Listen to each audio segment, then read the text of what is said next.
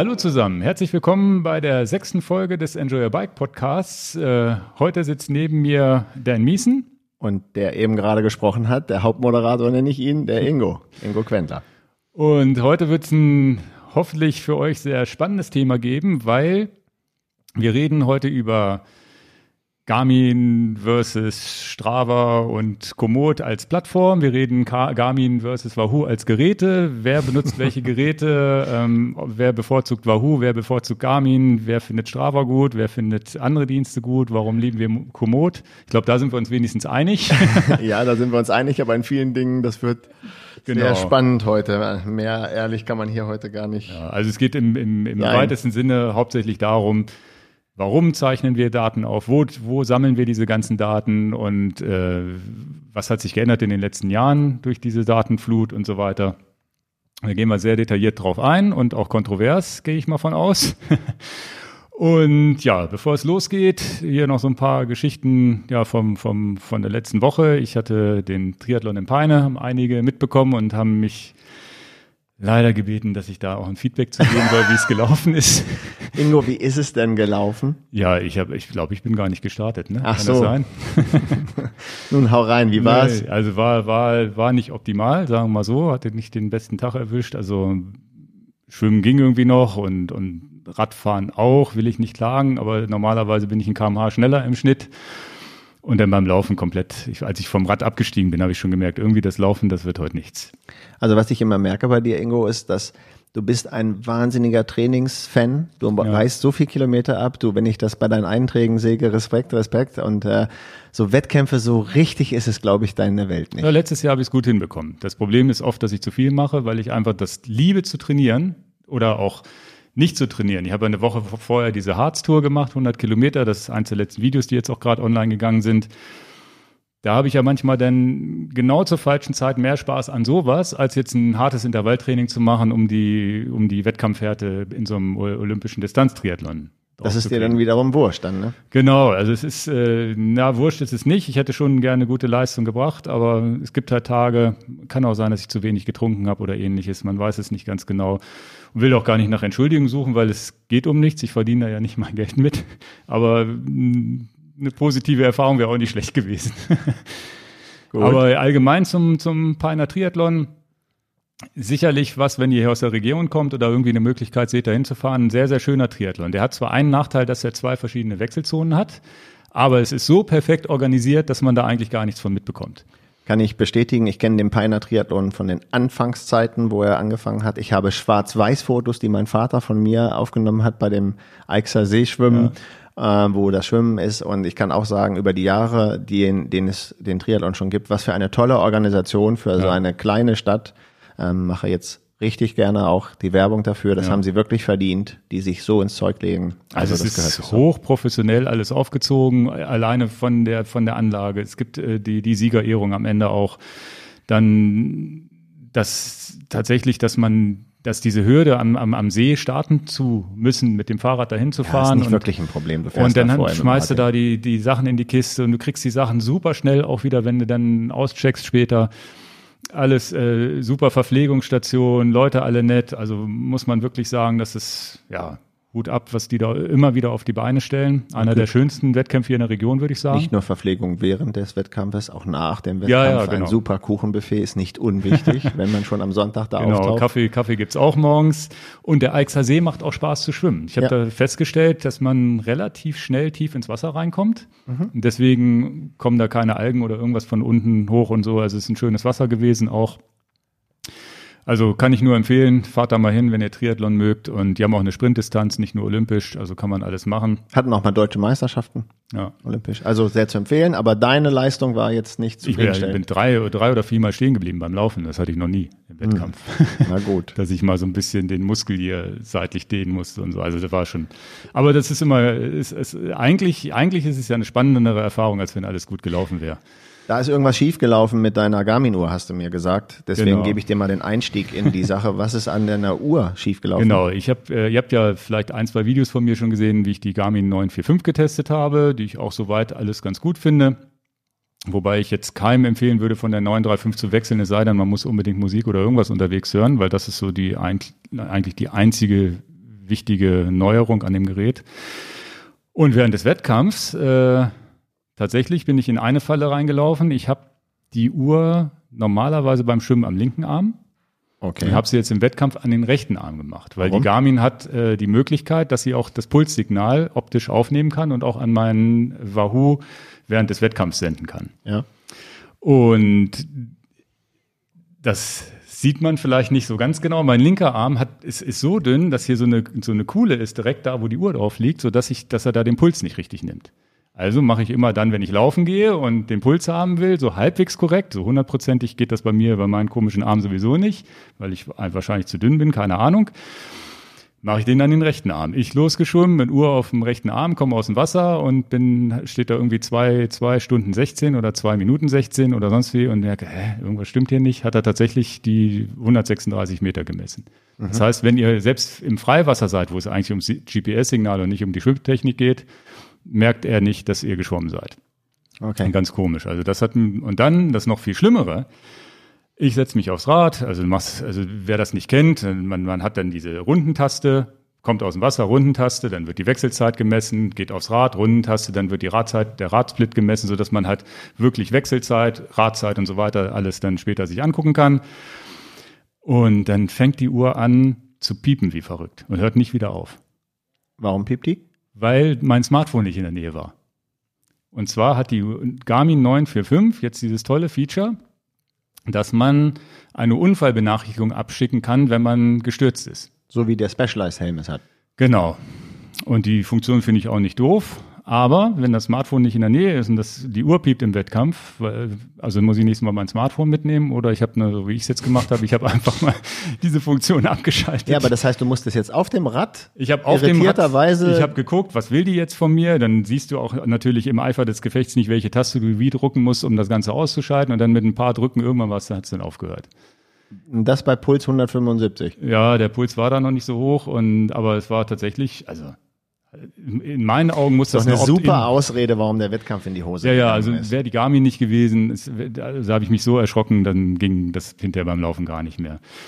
Und das sind tatsächlich Sachen, wenn ihr euch so eine Uhr anschafft und Wettkämpfe macht, guckt vorher, dass dieser Kram da abgeschaltet ist. Ja. Also finde ich eigentlich, fände ich eigentlich besser, wenn Garmin da eine Opt-in Geschichte machen wird. Umgekehrt, dass ja, diese Option extra aktivieren muss. sie aktivieren muss. oder ja. sie soll mir eine App sagen, willst du die Funktion aktivieren? Ja, nein, und dann ist es auch gut. Ich hoffe, dass, äh, denn beim nächsten Wettbewerb kann ich halt mal testen, ob das denn jetzt alles funktioniert mit äh, rechten, linken Arm und so weiter. Okay. Gut, dann äh, hatten wir noch eine kleine Nachricht zum Thema Ironman gefunden und ja. da bist du ja Experte. Ach, die fand ich halt ähm, äh, sehr gut. Frank Wechsel hat das äh, gepostet, Triathlon-Magazin. Ähm, jemand, der lange in der Szene ist, viel Ahnung hat, hatte halt äh, davon geschrieben, dass die WTC, ähm, also die World Triathlon Corporation, die die Ironman-Wettkämpfe veranstaltet, ähm, einen Börsengang plant. Und äh, dahinter steht ein chinesischer äh, Mischkonzern, die Wanda-Gruppe. Und ähm, finde ich halt schon ganz interessant, wenn wenn man über die Historie dieser, dieser Ironman-Geschichte hingeht, wenn ich früher denke, Manuel Debus und Detlef Kühne, so die ersten Deutschen in Hawaii, da ging dieser Mythos los und dann dieser Name Ironman, der, der hat ja viele Wellen geschlagen. Es gab ja keine anderen großen Events, da gab es nur diese, diese Serie. Und ähm, wenn ich an meine ersten Starts noch versuche, mich zu erinnern vom Preisgeld, dann waren das vielleicht so 150 deutsche Mark. Und wenn man heute mal guckt, was die Events so kosten, so 500 äh, Euro oder auch noch mehr, in Hawaii sind es, glaube ich, mittlerweile 1000 Euro Startgeld. Ja, ist krass. Das, äh, da sind Radfahrer ganz geschockt, wenn man diese Preise als Triathlet so aufruft. Naja, und dann gehen sie an die Börse und es geht ja ganz klar darum, dass... Würdest du, Entschuldigung, bevor dass ich dich ja. unterbreche, würdest du den Aktien zeichnen von denen? Nein. Okay. Nein. Das nochmal so zwischen dann. Ich kann auch erklären, warum ich das nicht machen würde. Okay. Ist auch im, am Ende des Tages eine chinesische Firma. Es ist jetzt ja nicht irgendwie, da ist doch irgendeine Holding dahinter, ne? Ja, also äh, das erste Mal wurde dieser ganze Name und die Namensrechte verkauft. Ich habe die Zahlen notiert, ich glaube für 85 Millionen. Mhm. Das sind die Namensrechte das allererste Mal verkauft worden. Und äh, an den jetzt chinesischen Konzert waren es, glaube ich, 2015 verkauft worden. Ich habe einen Beitrag, den verlinke ich von der Süddeutschen Zeitung, den ich damals mir extra aufgehoben habe, weil ich sagte, naja, das ist genau das, was ich nicht mag. Mhm. Äh, es geht nur ums Geld. Und ähm, die haben damals ähm, 650 Millionen dafür bezahlt. Also ein paar Jahre später für 85 Millionen gekauft, für 650 Millionen dann gekauft. Das heißt, wow, haben die viel Geld auf den Tisch gelegt, die Chinesen, mhm. haben dann eine ähm, extra Wonder Sports Unterkategorie gemacht ähm, für diese Betreuung der Wettkämpfe und ja gut, wir sind im Podcast, ich sage meine Meinung, die, die kann man ja nachlesen, ich ver verlinke das. Ähm, Geschäftsführer wurde dann Philipp Blatter und ähm, ja, der. Name ist Programm. So viele okay. Blatter, die in der Schweiz unterwegs sind, gibt es vielleicht nicht. Ähm, der ehemalige Sepp Blatter, der damals suspendierte FIFA-Präsident, darauf gehe ich hier mal nicht weiter ein. Das kann ja jeder, äh, das glaube ich, haben auch die meisten Leute auf dem Schirm, worum es da geht. Das macht es für mich minimal unsympathisch. Also die Summen, hm. die da auf den Tisch gelegt werden, letztendlich für diese Namensrechte, es geht ganz klar können wir auch noch 100 Euro mehr Startgeld nehmen, können wir noch mehr Events auf die Welt verteilen, den Mythos Ironman hochleben lassen etc. Je älter ja, ist, dann kann das denn sein, dass der Mythos auch ein bisschen verloren geht, dadurch, dass jetzt in jedem Land irgendwo überall so eine Veranstaltung ist mit Ironman, dass sozusagen diese Exklusivität losgeht. Du hast ja auch gesagt, Lanzarote viel weniger Starter als sonst. Also ist da vielleicht der Peak auch schon erreicht, dass es jetzt einfach äh, sich kann ich nur meine Geschichte dazu sehen, nur meine Sichtweise der Dinge und, und ähm, ich weiß noch, als man sich für den Ironman Europe in Rot angemeldet hat früher, äh, in dem kleinen Dorfverein, wo ich war, da ging das ging alles per Post. E-Mail gab es ja noch gar nicht und, mhm. und, und sowas und per Fax. Und das heißt, es kam zum Schwimmtraining der Trainer vorbei und sagte, wer will da jetzt starten? Ja, nein, zack, wir müssen uns anmelden. Dann wurde das per Post hingeschickt und dann hast du damals schon gehofft, dass du einen Startplatz kriegst. Mhm. Damals schon. Es gab auch nur diesen Ironman Europe in Rot. Und es gab keine anderen Ausweichwettkämpfe Langdistanz. Und so war das damals. Und dann, als ich das erste Mal ins Ausland gegangen bin, nach Kanada, Ironman Kanada, signing up for Ironman Kanada, attend in person. Nix mit Brief hinschreiben oder irgendwas, sondern attend ja, in du person. Fliegst, du fliegst dahin, um dich du anzumelden, fliegst, dahin, fliegst wieder zurück und dann kommst genau, du zum du fliegst dahin, stellst dich in die Schlange um dich dann attend in person, also in, in Person dich ja. anmelden. Es gab keine andere Möglichkeit, um dann am nächsten, im nächsten Jahr dort starten zu können. Das war richtig Aufwand, das war Mythos. Wow, du bist beim einem in mhm. Kanada gestanden. Ein, ein, ein Veranstalter der, der Hannes Hawaii Tours, da konnte man natürlich auch einfach sagen, hier, ich buche diese Reise bei dir, Hannes, so wie es jetzt viele Leute auch für Hawaii machen, kümmere dich um alles, mhm. garantierte Startplätze und etc.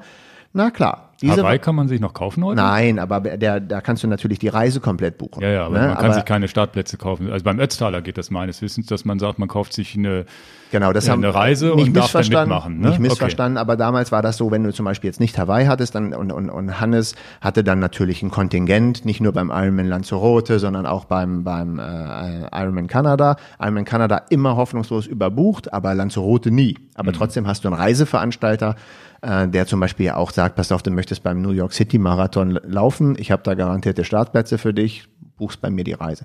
Das war alles noch Mythos. Also okay. die Anfänge in Rot, so war das und da das äh, war ein. Aber interessanterweise ist ja, glaube ich, Rot auch einer der letzten Wettkämpfe, die diesen Mythos behalten haben, die aber auch nicht mehr zum Ironman gehören. Genau. Ähm, der äh, äh, Felix Weishöfer, der da jetzt als, äh, als Nachfolger von seinem Vater in, in die Rennorganisation eingestiegen ist, ähm, als, als es dann mit Ironman zu Ende ging in Rot und dann praktisch eine Konkurrenzveranstaltung auch noch auf das gleiche Wochenende rauskam von der Ironman Corporation in Frankfurt, den Ironman Frankfurt, mhm. dann standen die ja erstmal dafür, oh, der Mythos ist weg, der Name ist weg und äh, hat mich sehr gefreut, dass das nicht so passiert ist, dass es viele Fans gibt, die in diese kleine 40.000 Einwohnerstadt Rot fahren und die, dass, dass, dass dieses Event nicht gestorben ist und dass es sich durchgesetzt hat.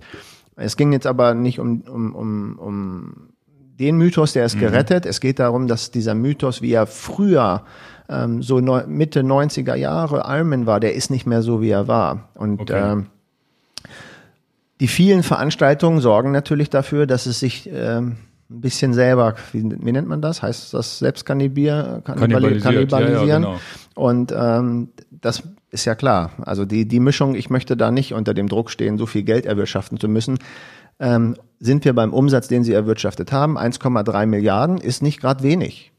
Also Milliarden. Das ist. Ja, schon mal krass. eine Hausnummer. Und äh, was ja auch ganz klar ist, die, naja, es sind chinesische Investoren jetzt in der ganzen Sache. Naja, waren sie die ganze Zeit ich, schon. Ne? Ich, ich habe nichts gegen chinesische äh, Investoren, aber meine Welt geht leicht kaputt Mhm. mit diesem ganzen nur noch ums Geld. Das ist, das bin nicht ich. Ich finde mich wenig wieder. Ich ähm, Ja, das ist ja in anderen Sportarten ein Stück weit auch so, wenn man sich den Fußball anguckt. Ähm, bin jetzt kein Fußballexperte oder so, aber da ist es ja auch so diese Kommerzi Kommerzialisierung von Fußballstadien, nicht mehr das schöne Niedersachsenstadion hier in Hannover, sondern die HDI-Arena und äh, die Marke 96 muss gestärkt werden und es geht weniger um die Mannschaft und den Spirit und so weiter. Das gehört halt mit, ein bisschen mit dazu. Ne? Also das äh, ist natürlich äh, ein Stück weit ein Stück weit äh, ermöglicht es natürlich auch, den, den Sport selber nach vorne zu treiben. Das heißt, mehr Starter, mehr Wettkämpfe, mehr Profis und so weiter, die damit ihr, ihren Lebensunterhalt auch verdienen können. Das heißt, für die Triathleten, die heute Profi werden, die können natürlich in so in, in verschiedenen Rennen und nicht nur bei den großen Rennen auch immer schon Startgelder, Werbegelder und so weiter kassieren. Ich weiß gar nicht, ob die sogar ein Antrittsgeld bekommen, wenn sie irgendwo starten. wahrscheinlich. Ich habe eben ganz kurz, während du erzählt hast, mal auf den Link nochmal von der Süddeutschen Zeitung, der schon sehr alt ist, aber funktioniert noch, noch mal, noch mal drauf geguckt. Sie haben auch investiert in Fußballverein Real Madrid. Das ist doch klar, um was es geht. Ja, okay. Also wer in Real Madrid investiert, um was geht's denn wohl? genau. Nicht, weil du der größte Fußballfan unter der Sonne bist. Aber ich will dir auch nicht schlecht reden. Wir müssen auch Geld verdienen. Jeder muss Geld verdienen. Genau. Und äh, Ja, Geld, es ist zumindest fließt Geld rein in den Sport. Das muss man schon, schon so sehen. Das ist sicherlich positiv. Ich selber habe noch nie einen Ironman mitgemacht. Ich habe den Spirit noch nie mitgemacht. Und für mich selber ist es jetzt so, jetzt weiß ich gar nicht. Ich habe mich im Allgäu angemeldet für so eine Mitteldistanz, meine erste Mitteldistanz, die ich machen werde. Ich weiß gar nicht, wer die veranstaltet, ob das sogar noch unabhängig ist oder ob das Challenge ist. Aber Ironman meine ich nicht. Es war eine Randnotiz, die ich äh, wichtig fand, dass jetzt ein Börsengang auch ist und sie erwarten von der Sparte von dem Börsengang, von der Wonder Sports 500 Millionen, die der Börsengang bringen soll. Ähm, hätte mir tatsächlich sogar gedacht, dass sie mehr davon erwarten. Und warum kaufe ich die Aktien nicht? Ähm, einfach, weil es mir nicht sehr sympathisch ist. Okay. Also ich, ich muss auch Aktien kaufen, wo ich minimal sympathisch finde. Also nur Okay. knallhart Geschäft ist, ja, bin ich in vielen Dingen schon. Ich mag die Firma Nestle gar nicht, habe aber auch ein paar Nestle-Aktien, aber Okay. das ist schon sehr grenzwertig. Mhm. Also mehr privates Denken. Okay. Also ich finde es nicht sehr sympathisch, Ende. Hm. Ja, bin ich mal gespannt. Muss man, sollte man auf jeden Fall mal be, be, beobachten und sich dann ärgern, dass man nicht doch Aktien gezeichnet hat oder umgekehrt. Nee, nee, nee, nee. Also ich, äh, ich habe auch keine Facebook-Aktien damals gezeichnet, weil ich so richtig spannend finde ich Facebook nicht. Äh, okay. Ja, interessant. Okay, aber Ja, ich bin ja nicht so drin in dem Aktienthema, von daher mal gucken. Gut, äh, dann hatten wir noch ein ganz interessantes äh, Feedback. Da hat äh, sich der ja, Jacek, Jacek, Jacek, Ob wir den Namen richtig aussprechen, keine Ahnung, aber Ich die E-Mail kannst du ja sagen, mal ja, vorlesen, die wir Jacek. bekommen haben an Podcast übrigens. Genau. Ingo Podcast at enjoyyourbike.com. Und die Könnt ihr E-Mail, gerne auch Feedback schicken und so weiter. Und hier haben wir jetzt mal so ein, so ein Feedback zu unserem Thema, was die Rahmenmaterialien angeht. Und wir haben ja so ein bisschen gesagt, na ja, mit Alurädern würden wir keine und so weiter. lest mal die Mail so vor. durch. Lest mal die Mail vor, Ingo. Also die E-Mail, Servus Jungs, super Sache mit eurem Podcast. Sind Richtung un- äh, Venedig unterwegs und zwischen Brixen und Trento konnte ich mir die gesamte Folge anhören. Er hat übrigens auch ein schönes Foto dazu geschickt, das kann ich euch jetzt leider so nicht zeigen. Aber- echt interessant, was ihr da über die Materialien erzählt habt. Unsere MTBs sind aus Aluminium. Ich habe schon etliche mehrtägige Touren damit gemacht, zum Beispiel Fulda Dresden, Marburg, Halle Saale und so weiter. Und deshalb wollte ich fragen, warum sollte Alu nicht geeignet sein ähm, für lange Türen? Natürlich, so ein Open aus Carbon wäre eigneter, gebe ich euch recht. Sieht auch super aus, aber ich sehe in Alu keine Nachteile. Oder zumindest habe ich bis jetzt noch keine Nachteile gehabt. Schöne Grüße aus Italien und macht weiter so, echt stark von euch. Also vielen, vielen Dank für das Feedback und natürlich ähm, Freut er sich, wenn wir jetzt das nochmal in dieser Folge erwähnen. genau, wir ich habe das ihm nochmal. schon geantwortet. Genau. Aber hier äh, gebe ich nochmal ganz klar äh, die Antwort. er ist jetzt mit Frau, Freundin, wem auch immer unterwegs mit äh, Aluminium Mountainbikes, 29er Laufräder. Und die Tour, die er jetzt macht, ähm, so eine lange Tour mit Gepäck. Ähm, so ähnlich habe ich das auch gemacht bei meiner Alpenüberquerung vom Tegernsee zum Gardasee. Und vor auch, zwei Jahren, ne, war das? Ah, ich musste ja, nee, vor drei Jahren, glaube ich. Vor drei schon? Ja, okay. Das äh, kommen wir ja zu. In ja, Strava ja. finde ich die Tour. äh, kommen wir später zu. Und ähm, dafür ist das doch auch völlig okay. Hm. Dafür ist vielleicht das Alurad auch sogar viel unempfindlicher und auch bei mir war das so, wenn ich das mal, wenn das mal zur Seite fällt, wenn ich das mal an den Gartenzaun anlehne, ähm, ist ja, ja klar. Du hast doch damals, wenn ich mich recht erinnere, bewusst nicht bewusst, dein Carbon genau. Mitgenommen. Richtig, ich hatte ja einen S-Works Stumpjumper von zu der Zeit von von von Specialized, der war mir einfach viel zu teuer für die für das Abenteuer Alpenüberquerung, dass ich ihn vielleicht doch schrottere durch einen Sturz oder halt durch den Umgang und auch das Abstellen im, im, in, in, in, in der Hütte und etc. Für die Tour, wie er sie plant, hm. ist das Aluminiumrahmen doch gar nicht verwerflich. Jetzt kommt ja auch noch hinzu, dass er Federgabeln in dem Rad drin hat. Hm. Das heißt, die Federgabel vorne, das bringt auch mal einen schönen Fahrkomfort. Ja, und, und da ist es dann auch nicht, also das ist ja der, der, der Nachteil, den wir letztes Mal besprochen haben, war ja, dass die Federung des Rahmens oder das, der Flex des Rahmens bei Aluminiumrahmen, die sind einfach ein bisschen steifer, unkomfortabler genau. als Carbon oder Genau, genau. Schal. Und habe ich eine Federgabel drin, ist es vorne schon mal ziemlich gut. Ja, und dann die dicken Mountainbike-Reifen genau. noch. Dieses Rad, was er für diese Tour hat, ist nur nicht sehr leicht.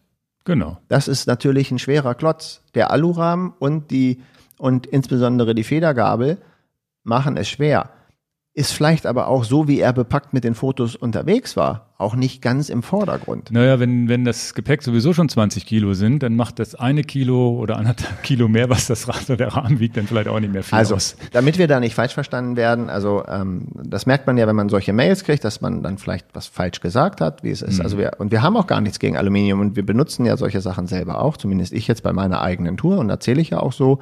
Und es ist ja auch sonnenklar, dass wenn du das Rad auf die Seite legst, weil du eine Pause machst, weil du ein Foto machen willst, du hast keinen Ständer und jetzt berührt der Aluminiumrahmen, er berührt einen Stein und er kriegt einen optischen Lackschaden, einen Kratzer, weil du es auf einen Stein blöd gelegt mhm. hast. C'est Deswegen ist der Rahmen nicht kaputt. Mhm. Machst du das bei den Carbonrahmen und dann guckst du dir die Schramme am Carbon aber schon genau an. Ist das mhm. jetzt wirklich nur so ein Hauch von Schrämmchen da oben drauf oder habe ich jetzt ja, wirklich ist eine Faser kaputt? Oder ist eine Faser kaputt? Ne? Genau. Ja. Also deswegen gibt es nicht schwarz und nicht weiß.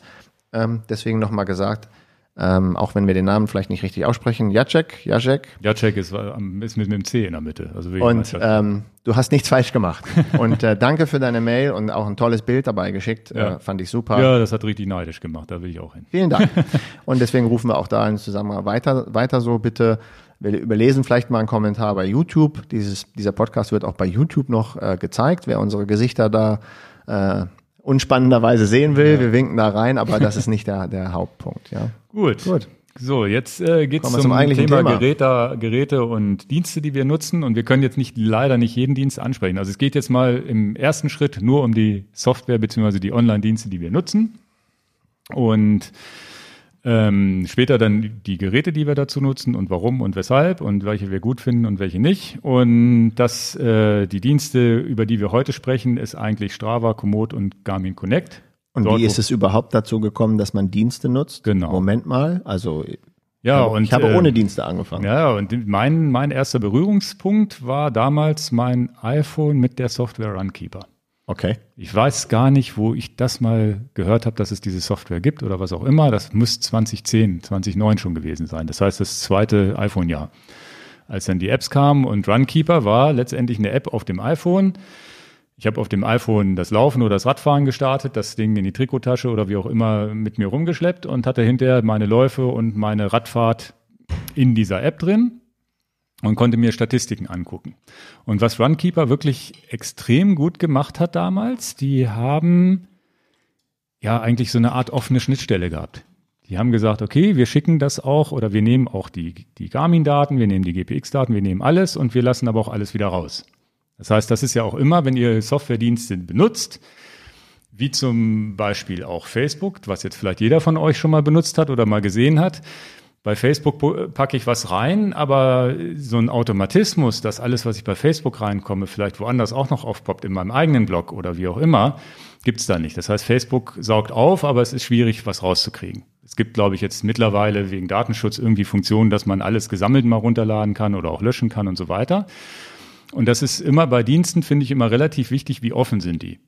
Kriege ich da über eine andere Software, gibt Schnittstellen, sogenannte APIs, das ist jetzt ein bisschen Software-Talk Gibt es eine Schnittstelle, dass eine andere Software sich daran docken kann? Oder ist das ein geschlossenes System und das macht sowas meines Wissens, ich äh, weiß nicht, ob das heute immer noch so ist, es gibt ja auch Runtastic und auch Bike-Apps von Runtastic und die sind relativ geschlossen. Das heißt, wenn da Leute in diesem System drin sind und alle ihre Läufe damit tracken, können Sie nicht einfach sagen, ach, ich wechsle das jetzt mal zu Strava rüber oder mal zu Garmin oder so weiter. Aber wenn man in der Welt zufrieden ist und in der Welt bleiben will, dann ist doch erstmal. Es ist auch okay. Mit dem Nachteil oder mit dem, immer mit dem natürlich Risiko, dass es den Dienst irgendwann nicht mehr gibt. Also selbst MySpace oder wie das mal hieß, gibt's ja heute nicht mehr. Wer da früher seinen ganzen Kram hochgeladen hat und, äh, und den Dienst gibt's heute nicht mehr, dann hast du auch ein Problem. Okay. Deswegen finde ich es immer relativ wichtig, wenn man wirklich Wert drauf legt, also es ist ja alles nicht lebensnotwendig, seine, seine Fahrten zu speichern, ne? muss man ja dazu sagen, aber es ist immer ganz wichtig, habe ich die Daten immer im Zugriff. Das heißt, meine Daten zum Beispiel sind alle auch immer nochmal als GPX-Datei irgendwo in der Dropbox gespeichert, dass ich da auch zugreifen kann, wenn Strava oder Garmin oder wer auch immer keinen Bock mehr hat. Meine nicht. Ja, da gibt es so einen Dienst, Tapirik, da kommen wir später nochmal drauf zu, da kann man so synchronisieren, nimm alles aus Strava und pack das, das nochmal in die Dropbox. Den, den hab, Weiß ich nicht, ob ich dir den ursprünglich mal geschickt habe, oder du, du mir den mal geschickt Ich habe dir den mal geschickt, genau. Aber da kommen wir später nochmal drauf zu. Also jetzt würde ich mal. Das unterscheidet uns. Also Runkeeper war tatsächlich das erste Mal und ich muss zugeben, und das ist bis heute so, für mich war das ein extrem motivierender Faktor. Also ich trainiere mehr, seitdem ich weiß, dass alles aufgeschrieben wird. Und das war damals schon mit den Tachos, wo man dann die Gesamtkilometerzahl auf dem Tacho gesehen hat. Das Laufen mit GPS kam ja, glaube ich, nach den, also dass man die Strecke tracken konnte beim Laufen, kam, glaube ich, auch erst mit den Handys, die ersten GPS-Uhren vielleicht auch so 2009, 2010. Keine Ahnung, ob es da früher schon welche gab. Aber dass man wirklich seine Strecken alle messen konnte und wie schnell ist man und so weiter, das ging ja dann relativ spät los. Und beim Fahrrad ging das ja vor 20, 30 Jahren schon mit dem Tacho. Tacho drauf, so schnell fahre ich, das war meine Durchschnittsgeschwindigkeit und so weiter. und mich hat das wirklich immer motiviert, muss ich sagen. Und dann kam bei mir der nächste Schritt und das muss ungefähr 2013 gewesen sein, dass ich dann die Daten von Runkeeper alle zu Strava rüber gewechselt habe und Strava hatte, war wirklich ja extrem innovativ und hat mich damit gekriegt, dass man ähm, ja so eine Art Intervalltraining machen konnte, ohne am Fahrradcomputer rumzufummeln in dem nämlich Strava, die meisten von euch sind da, die kennen das alle, ne? aber jemand, der das nicht kennt, Strava macht das halt so, du fährst ähm, von Ort A zu Ort B oder du fährst von unten den Berg ganz oben auf die Spitze. Und dann gibt es äh, Leute, die da ein Segment angelegt haben oder Strava macht das teilweise auch automatisch, dann gibt es das Segment Ort A, Ort B. Und dann fährst du im Ort, Orts, Ortsgangsschild Vollgas los und landest am Ortseingangsschild wieder rein ohne eine Rundentaste zu drücken und guckst hinterher, wie schnell du warst. Und dann gibt's netterweise auch noch eine Rangliste, wo man sich dann mit anderen Leuten, fremden Leuten drum streiten kann, wer da der Erste ist. Und das war tatsächlich was, was mir auch Spaß gemacht hat am Anfang. Und was viele, viele Leute sind heute auch noch richtige Segmentjäger, auch was ich so in Kommentaren lese. Da bin ich jetzt so ein bisschen raus, aber früher war das äh, wirklich so, dass ich das ganz cool fand. Ähm, und du hast das ja auch schon gerne mal benutzt auf La Palma, die Segmente, ne? Ja, wir unterscheiden uns äh, darin, weil ich ja nicht so leistungsfähig bin, dass ich überhaupt in dieser Liga mitspielen könnte, irgendwo Segmente mit zu, mit zu erwischen. Und für mich sind nur ein paar Bergabfahrten, ja. ganz, ganz wenige Bergabfahrten, so wie Edelweißspitze, Fährleiten, hier Großglockner, da jetzt gar nicht mehr. Ich weiß es gar nicht mehr, ob ich noch führender bin, aber das war eine lange Zeit, ja, war ja. das für mich ganz wichtig, dass ich der schnellste bin am Großglockner und zwar runter weil bergauf habe ich ja gar keine Chance. Ja. Und das ist ein, ein, guter Punkt. Das ist jetzt alles gar nicht mehr so spannend. Also es ist nicht mehr wichtig, ne? Früher war das sind vielleicht die Talks, die ich dazu beisteuern kann. Alles hat eine Haltwerkszeit, die bin dann manchmal dann vielleicht über den Punkt hinweg, wo ich sage, jetzt schmeiße ich das alles hin, es langweilt mich. Facebook mhm. ist ein gutes Beispiel. Anfänge von Facebook waren noch spannend, waren noch so ein bisschen mhm. Sache. Und jetzt schicken mir so viele Leute manchmal Nachrichten über den Messenger bei, bei Facebook, wo ich aber sage, ich lese das doch gar nicht. Ja, aber ich habe dir doch bei Facebook geschickt. Das lese ich aber gar nicht. Ich habe noch nicht mal, meine Frau kann es Genau. gar nicht verstehen, dass ich den Messenger nicht installiere auf meinem Handy. Ich will das nicht. Nee, nee, ja, Lass mich in Ruhe. Das ist mir auch schon passiert. Es Also gibt, Leute, es gibt Leute, die haben meine Handynummer, Ja. die dürfen dann anrufen bis 20 Uhr und dann ist gut. Ja. Und stick mir nicht so viel, mach nicht so viel Stress in meinem Leben. Ja.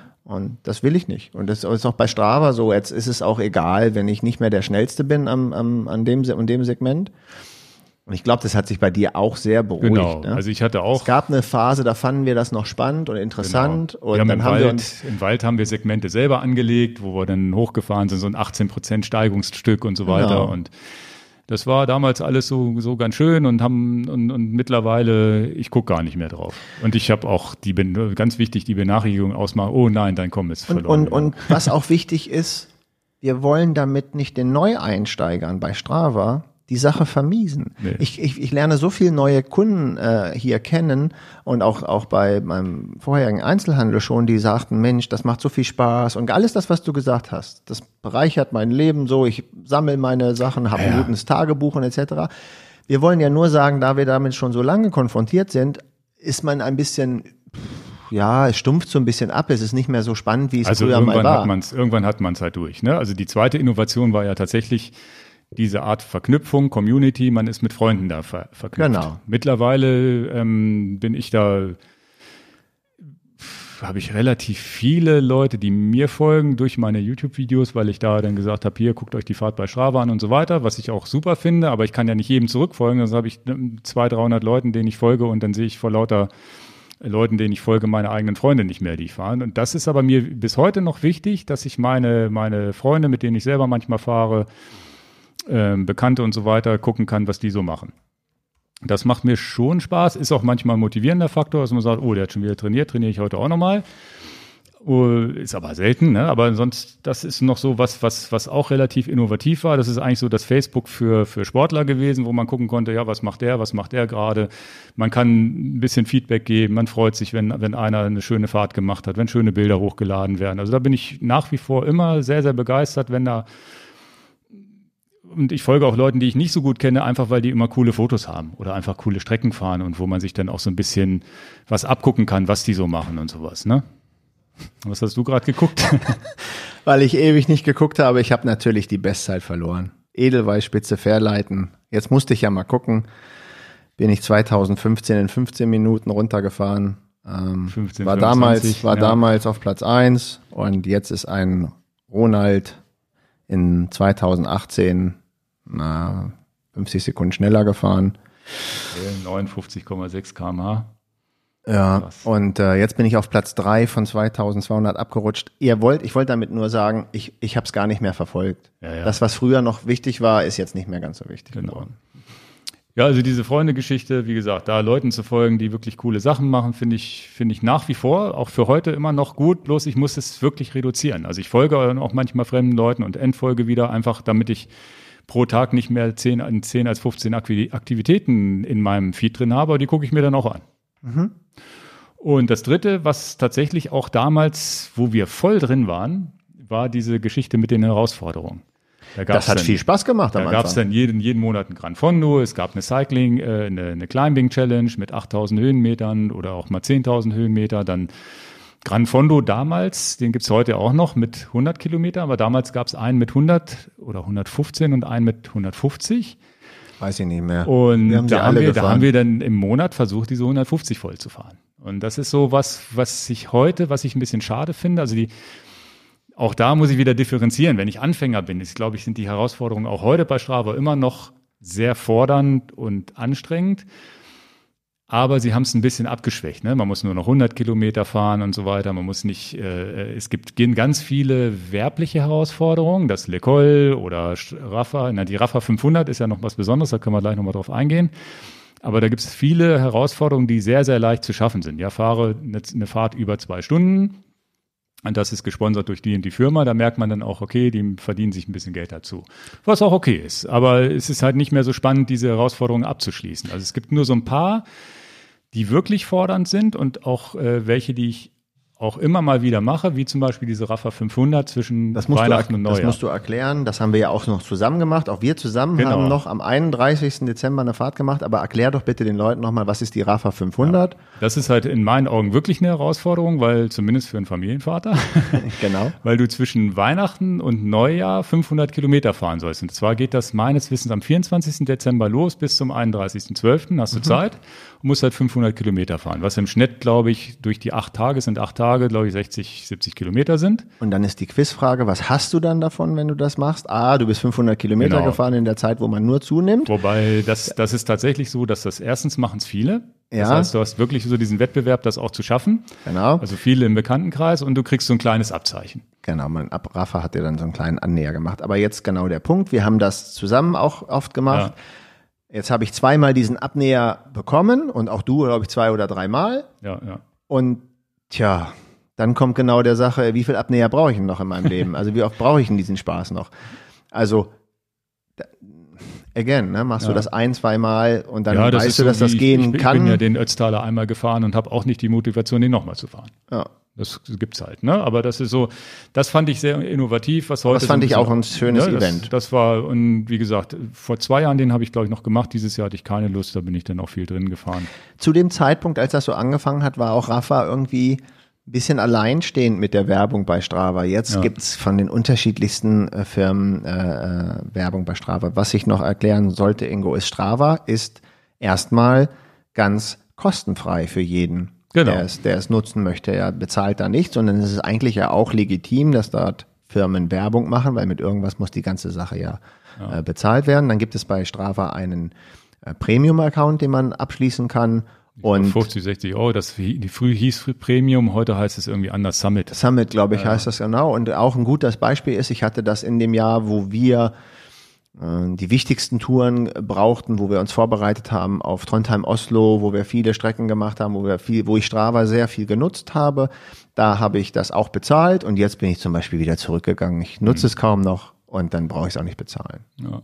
Ja, okay. Ja, und dann muss man auch noch dazu sagen, dass Strava natürlich nach wie vor hauptsächlich für Radfahrer ist. Ne? Also es gibt jetzt, man kann seine Läufe da und sein Schwimmen da hochladen und es wird auch angezeigt, was du so machst, aber die ganzen Herausforderungen und Segmente sind meistens eher fahrradorientiert. Da kommt Strava einfach mal her. Und es ist tatsächlich so, dass heute natürlich noch Funktionen dazugekommen sind. Man kann da Routen planen, was auch ganz gut funktioniert, weil die auch beliebte Routen dann nehmen können und so weiter. Also das kann man alternativ zu Komoot nehmen, wo wir auch äh, noch drauf zurückkommen. Dann Trainingsanalysefunktionen sind besser geworden und so weiter. Das sind aber auch Sachen, die ich nicht nutze. Deswegen schlecht, äh, schneide ich auch beim Peiner Triathlon so schlecht an. Hatte Und- ich, hatte ich ja äh, einen Kunden im Bikefitting, der auch im Peine war, der dir folgt, der Ralf. Und der kam dann da rein. Du musst aber mit, mit Ingo nochmal ein Bikefitting machen, weil er äh, tritt 30 Watt mehr ähm, äh, für die für die für die gleiche für das gleich für die gleiche Zeit.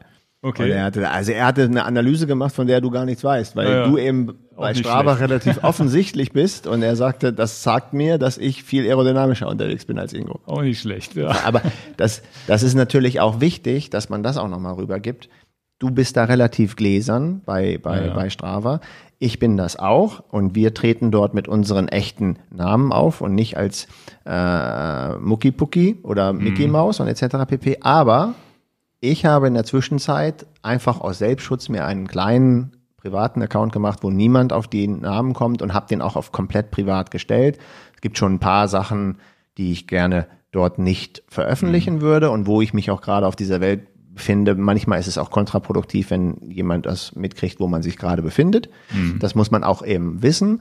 Jetzt für äh, mich rausgenommen und dich rausgenommen, für die, für die Informationen für die User. Denkt nochmal da dran, wenn ihr eine Location habt, die ihr geheim halten wollt, wo ihr zum Beispiel wohnt, wo ihr in den Urlaub seid oder ihr sagt, ich mache die Mittagspause, Da, verlängere teure, ich da, mal. wo die teuren Räder stehen. Ne? Na, oder du machst die Mittagspause und hast aber dem Arbeitgeber gesagt, pass mal auf, ich habe ja nur eine halbe Stunde Mittagspause gemacht, warst aber zwei Ja, Stunden solche Radfahren. Leute kennen wir aber ja nicht. Ne? Nein, natürlich nicht. Aber ganz entscheidend ist, dass wir haben überhaupt keine Berührungspunkte Ja, ja. damit, aber dass manche Leute da schon Stress gekriegt haben, Ähm, äh, weil sie zu viel von sich preisgeben und dann der, der, der Kollege sagt, Mensch, du hast dich krank gemeldet und bist da irgendwie den Radmarathon gefahren. Also so krank kannst du ja nicht gewesen sein oder was auch immer dahinter. Ich wollte damit nur sagen, denk noch dran, äh, das ist genau das gleiche wie bei Facebook, ist ein bisschen wie Kindererziehung. Denkt genau drüber nach, was wollt ihr wie mitteilen, weil bei Strava kannst du die ganzen Sachen auch einfach nur als Ablage nutzen für dein, für dein Trainingstagebuch und davon gar nichts veröffentlichen. Mhm. Und das ist ja das, wenn ich, wenn ich da in meine Vergangenheit ganz kurz gehen soll, dann hast du wieder das Wort, du bist hier der, der Federführende mit der Ahnung.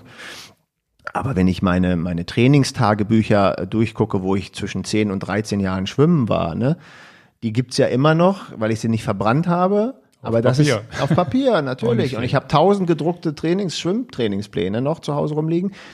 Das ist genau so auch. Du kannst ja Strava auch einfach stumpf als Ablageplatz nutzen ja, für alles das, was du machst. Und ja, wollte, ja. wollte ich nur nee, nee, das ist, äh, und, und das mache ich ja tatsächlich auch mittlerweile, dass ich äh, diese ganzen Pendelfahrten zur Arbeit oder so, die sind bei mir auch alle privat. Erstens will ich die Leute damit nicht nerven, weil es jeden Tag die gleiche Fahrt ist mit ein paar Änderungen. Und das macht dann auch keinen Spaß. Da mache ich dann auch nicht schöne Fotos zu den Fahrten, weil ich ja schon versuche, wenn ich was äh, Tolles mache, das auch mit Fotos zu untermalen. Auch für mich selber, einfach um nach zwei Jahren dann nochmal reingucken zu können, oh, wie war denn das noch? Also es ist ja tatsächlich auch ein schönes Tagebuch, wo da man mal ich, reingucken kann. Da kann ich gut noch was zu sagen, was gerade ja. wieder aufgetaucht ist, was Spaß gemacht hat. Gutes Beispiel, ich war letzten die letzten zwei Wochenende mit unterschiedlichen Fahrrädern am Start. Letztes Wochenende war ich mit Olaf rein Mountainbiken unterwegs. Davor das Wochenende mit Klaus und Olaf Gravelbike mäßig unterwegs. Und weil wir uns so tierisch eingesaut haben letztes Wochenende und uns kaputt gelacht haben, wie wir eigentlich aussehen, wie so ein bestreuselter Kuchen und die Räder so dreckig gemacht haben, die wir am Abend vorher so schön sauber gemacht haben und so, haben wir halt ein kleines Erinnerungsfoto gemacht von der ganzen Sache und das packe ich dann manchmal bei Strava mit rein, damit ich noch Erinnerungsfotos habe und die schönsten Erinnerungsfotos, auch wenn sie nicht perfekt sind, aber ähm, solche Events, die wir beide zusammen gemacht haben, die nie wiederkommen oder ein paar Gipfelfotos in La Palma, die nie wiederkommen, ja, ja. die finde ich auf meinem iPhone gar nicht mehr oder in mhm. irgendwelchen Computerdateien, aber bei Strava finde ich sie. Ja, also das ist tatsächlich was, was ich auch nutze und dann ähm, Wichtig ist ja die, die Statistik. Meine Pendelfahrten kommen ja trotzdem zu den paar tausend Kilometern, die ich ja. im Jahr fahre, dazu. Das sieht, aber interessanterweise sieht man, sieht ein Außenstehender nicht. Ne? Letztes, letztes Jahr hat mich einer gefragt, na, du wolltest doch 10, 9.000 Kilometer dieses Jahr fahren, das schaffst du wohl nicht mehr, sind ja nur sieben. Nee, es waren tatsächlich 8,9.000 Kilometer, weil die privaten Fahrten sieht der Außenstehende nicht. Ne? Das funktioniert auch ganz gut.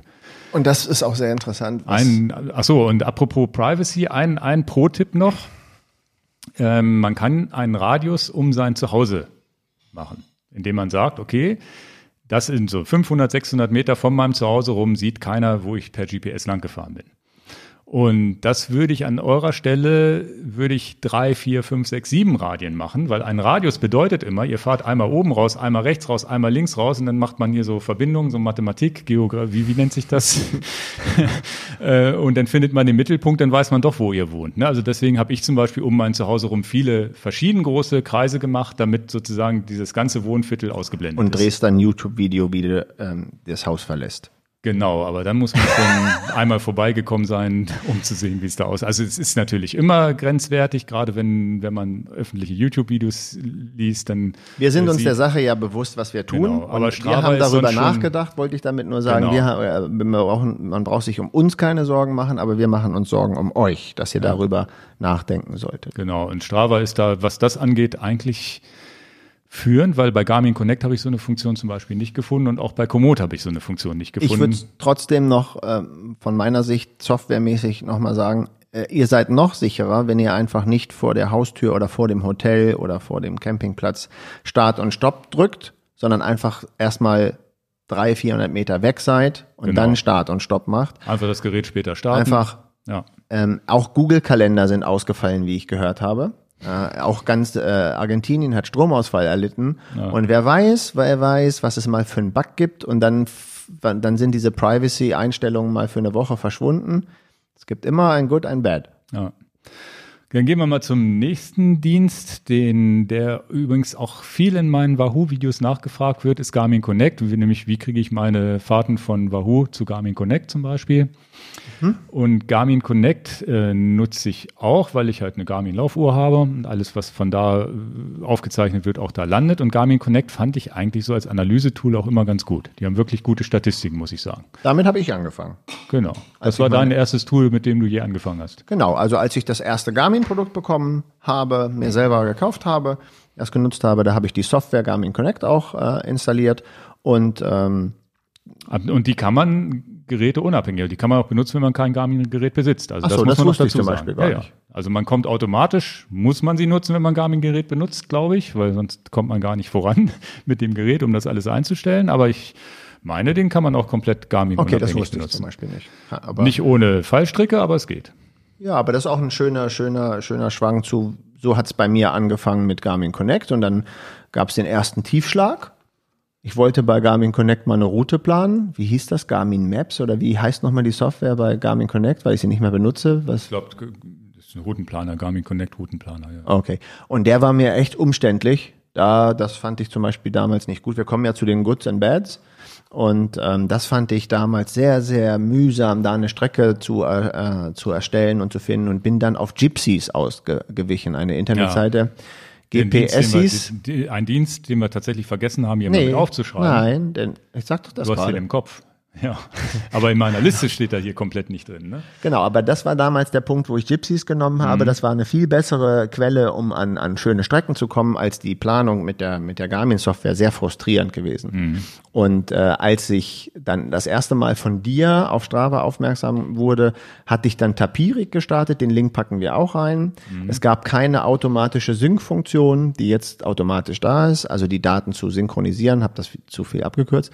Da gab es diesen Dienst Tapirik, den gibt's heute auch immer noch. Der, die Irgendwie Seite verlinkt. irgendwo ist ein Doppel-I drin. Genau, ist ein schwieriger Name. Den verlinken wir in den Show Notes. Und äh, dann habe ich das zu Strava synchronisiert. Und jetzt ist es so, dass ich gar nicht mehr zu Garmin Connect rein äh, schaue, weil es wird automatisch dahin reingeladen.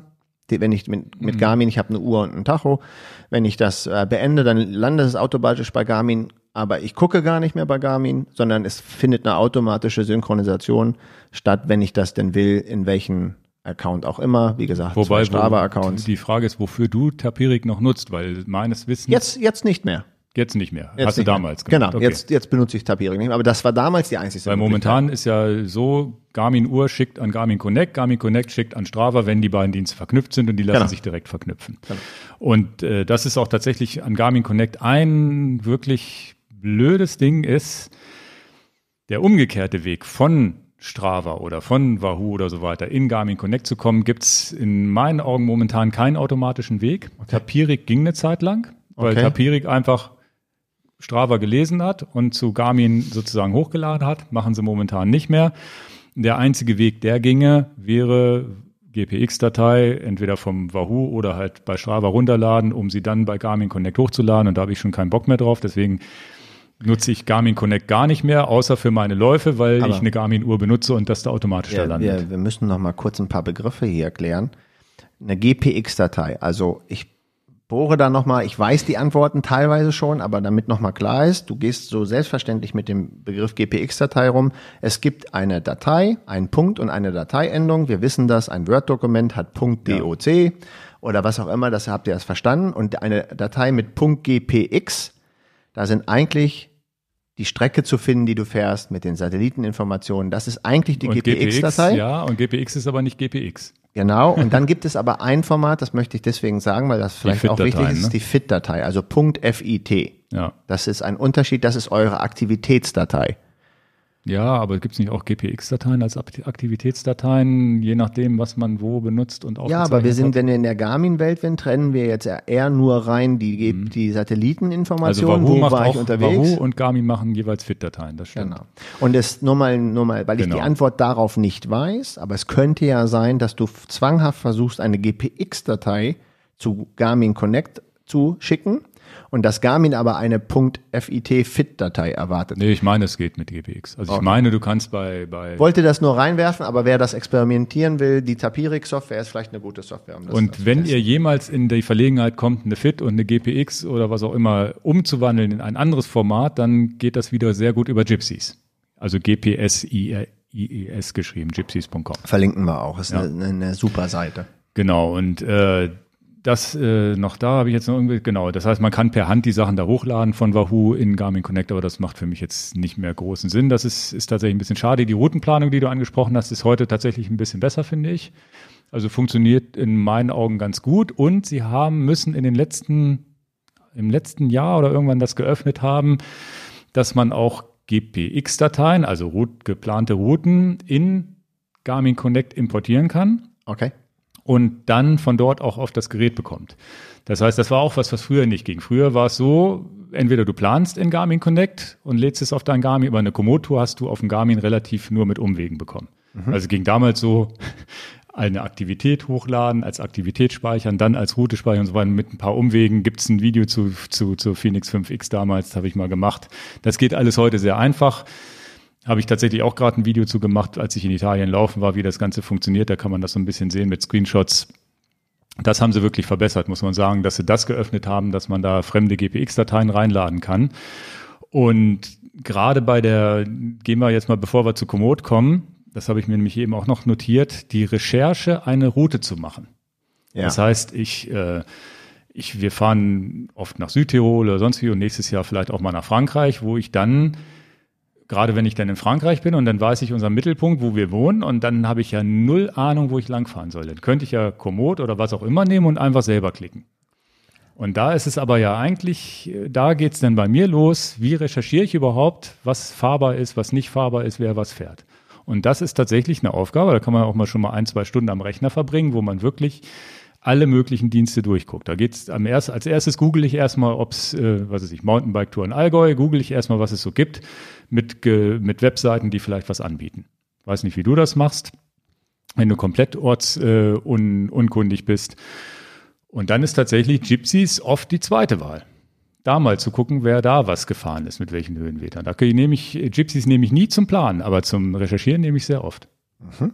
Und äh, dann mittlerweile ist auch Komoot wirklich eine Plattform, wo man viele, viele tolle Strecken auf Anhieb finden kann. Auch Wanderungen und sowas. Mhm. Ich habe jetzt das allererste Mal, als ich äh, Dänemark-Touren jetzt geplant habe, mich inspirieren lassen von Komoot, von mhm. Vorschlägen mit Fotos, die die Leute dort reingeladen haben. Habe das aber das jetzt erst in den letzten drei Monaten mich damit beschäftigt, okay. das so zu nutzen. Habe sonst meine Strecken immer selber geplant, ja. Und äh, eine wichtige Tour, die mir zumindest wichtig war, ich wollte immer mal mit dem Mountainbike die Alpen überqueren, das ist ein Punkt, den sprechen wir nochmal an. Da habe ich mir zum Beispiel ein Buch gekauft, Alpenüberquerungen, mhm. wo alle Strecken drin waren. Und jetzt kommen Buch, wir wieder. Also Buch kenne ich nicht, was soll denn da sein? hast mich erwischt, hast mich erwischt. Scheiße. ja, ähm, ich habe den Namen vergessen, ein berühmter, nicht berühmter, ein bekannter Autor, der da, oh, er ist von, von dem Verlag, was auch die, die Tour-Zeitschrift rausgibt, ähm, Alpenüberquerung, da war auch eine CD dabei und deswegen mal kurz die Information, wie habe ich es damals gemacht. Und da auf dieser CD sind die verschiedenen Etappen, die man fahren könnte oder die ganzen Optionen, die es gab, als, als ähm, CD dabei gewesen mit der Endung GPX. Okay. Habe diese Dateien genommen und habe die in Komoot reingelegt und habe dann kleine Änderungen gemacht, wenn ich die Tagesetappe da ein bisschen länger, ein kleines, also nur minimale Änderungen genau. gemacht und habe so meine Planung gemacht und habe dann das fertige Produkt so an meinen Garmin geschickt und bin das nachgefahren. Das war. Das ist war, auch interessant, dass man tatsächlich, ja, über so ein Buch und über Kartenmaterial, was ja nicht doof ist, wir können ja noch wir Karten lesen. Wir unterscheiden uns, ich bin zu alt, ich kaufe ein Aber Buch. sind wir nicht du, fast gleich alt? Nein, ich bin viel älter, habe ich das Gefühl, weil ich immer viel mehr auf die Oldschool-Schiene gehe. Okay. Wir sind fast gleich alt, aber du nutzt ja, viel ja. mehr, du würdest viel weniger aufschreiben und so und ich ja, nehme ich auch einen so Katalog ein in der Hand. ich wäre so ein Technik-Fetischist, genau, hätte ich jetzt fast gesagt. Und, und, das ist doch der entscheidende Unterschied. Dann, dann ähm, bin ich im Kopf älter als du. Ist auch okay. Ich komme damit ja klar. Ich fühle mich ja so wohl. Ist ja nicht so, dass ich mich unwohl fühle. Ja. Und ich sehe das, wenn unsere Lieferanten kommen, dann schweife ich ab, aber ich, ich finde einen gedruckten Katalog nicht unsexy. Das ist der Weltuntergang für dich. Ja, ja. Nicht digital, kann ich nicht. So, so ist es doch auch. Also ich habe mir das Buch gekauft für die Alpenüberquerung, habe da ein bisschen nachgelesen, fand das, finde das schön, finde das auch gut, wenn das auf dem Nachttisch liegt zum Nachblättern. Ja, aber da ein, um eins, eins gebe ich dir natürlich ganz klar recht. Wenn ich im Internet am Recherchieren bin, du wirst ja bekloppt. Dann habe ich 20 Tops, Tabs auf und irgendwo fehlt immer irgendwas und man tappt dann doch am Ende doch wirklich im Dunkeln, weil die Recherchearbeit, die ich da im Internet mache, die hat der Buchautor dir schon abgenommen. Ja. Ne, das heißt, du musst nur noch im Buch gucken, was, was gut ist. Und das ist tatsächlich die Vorgehensweise hinterher, die GPX-Datei dann in Komoot kommen wir jetzt mal zu Komoot, einfach zu importieren und dann die, sich zu gucken, ah, ich will aber da übernachten statt da und da will ich hin und so. Das ist ja dann die, die Arbeit, die man sich selber macht, um seine persönliche Tour zu speichern. Und wenn ich jetzt die Dänemark-Tour plane, die ich jetzt fahre, da bin ich jetzt den Weg gegangen, aber auch, es ist relativ neu in meiner Welt. du hast jetzt auch mittlerweile Mitfahrer? Ich habe einen Mitfahrer, aber meine Frau hat gesagt, das passt dieses, diesen, diesen Zeitpunkt, den ich da gewählt habe, da, da habe ich jetzt Verbot bekommen. Wir müssen das verschieben. Also. Aber es, aber unabhängig Aber von meiner, weiter, von meiner Zeitplanung. genau. Aber die, die Planung für die Strecke habe ich jetzt mich inspirieren lassen von Komoot mit ein paar Bildern, wo ich dann auch sage, na ja, vielen Dank für die Leute, die ihre Touren in Komoot hochgeladen haben. Da weiß ich, da kommen wir zu, weil das auch Mhm. Ja, eine ja. Idee von dir ist. Ähm, denn dieses, dieses äh, tue ich Komoot nicht Gutes, dass ich berichte, da bin ich lang gefahren, das waren die Fotos, ich lade in Komoot nichts, gar nichts. Nutze Komoot einfach nur eine One-Way-Strecke. Ich nehme das, was andere Leute in Komoot zur Verfügung stellen, jetzt für mich, fühle mich dann schlecht, weil ich wenig der Community gebe bei Komoot. Mache das, weil ich da eine ehrliche Haut sein will und fair sein will, jetzt ab und zu vielleicht mal, so dass ich zumindest sage, ich gebe auch ungefähr zumindest angemessen was zurück der Community, aber will mich natürlich auch nicht belasten mit noch mehr zeitintensiven Themen. Ja. Also was ich festgestellt habe, also wenn man jetzt mal, zu- wenn man jetzt mal zu Komoot geht, Komoot haben wir kennengelernt als Routenplaner. Da Genau. gab es auch noch nicht die Möglichkeit, eigene Routen da hochzuladen oder sonst wie, sondern es war einfach der perfekte Routenplaner. Und das haben wir schon in ein, einer der letzten Folgen gesagt und äh, das nur noch mal kurz zusammengefasst.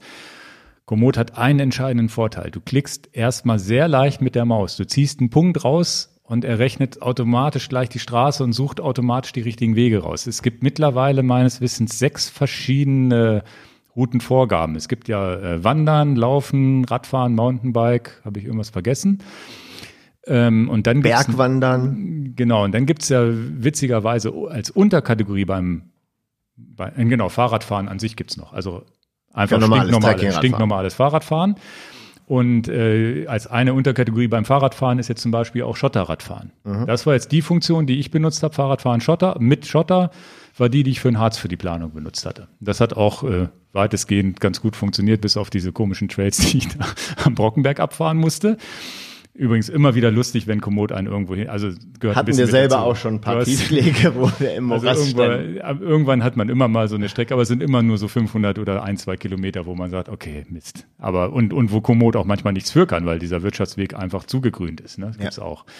Ja, ähm, jedenfalls, äh, das ist einmal dieser Vorteil. Dann gibt's äh, Rennrad, das ist dann wirklich nur noch Asphalt. Dann gibt's beim Laufen Trailrunning, meine ich, normales Laufen und so weiter. Also wirklich ganz, ganz verschiedene Sachen die man vorauswählen kann und entsprechend, was man vorausgewählt hat, macht Komoot dann automatisch die richtigen Wege. Das heißt, wenn ich fahre zum Beispiel Hannover-Wolfsburg öfter mal die Strecke, habe ich mir eine Mountainbike-Strecke, die geht dann wirklich mit allen Trails, die man so kriegen kann, am Mittellandkanal und so weiter. Und Rennrad macht er dann automatisch, sagt nur alle Straßen, die gehen. Und netterweise auch viele, viele Nebenstraßen und auch Feldwege, die befahrbar sind. Und man kann dann später noch genau gucken, ist das eine Straße, ist das eine Bundesstraße, ist das ein asphaltierter Weg gibt's glaube ich, noch, bis hin zu ähm, grober Untergrund, bis hin zu alpines Gelände, was dann fast gar nicht mehr fahrbar ist und so. Das heißt, man sieht auch die Wegbeschaffenheit. Und zu, da würde ich auch sagen, zu 98 Prozent kriegen sie das auch immer hin.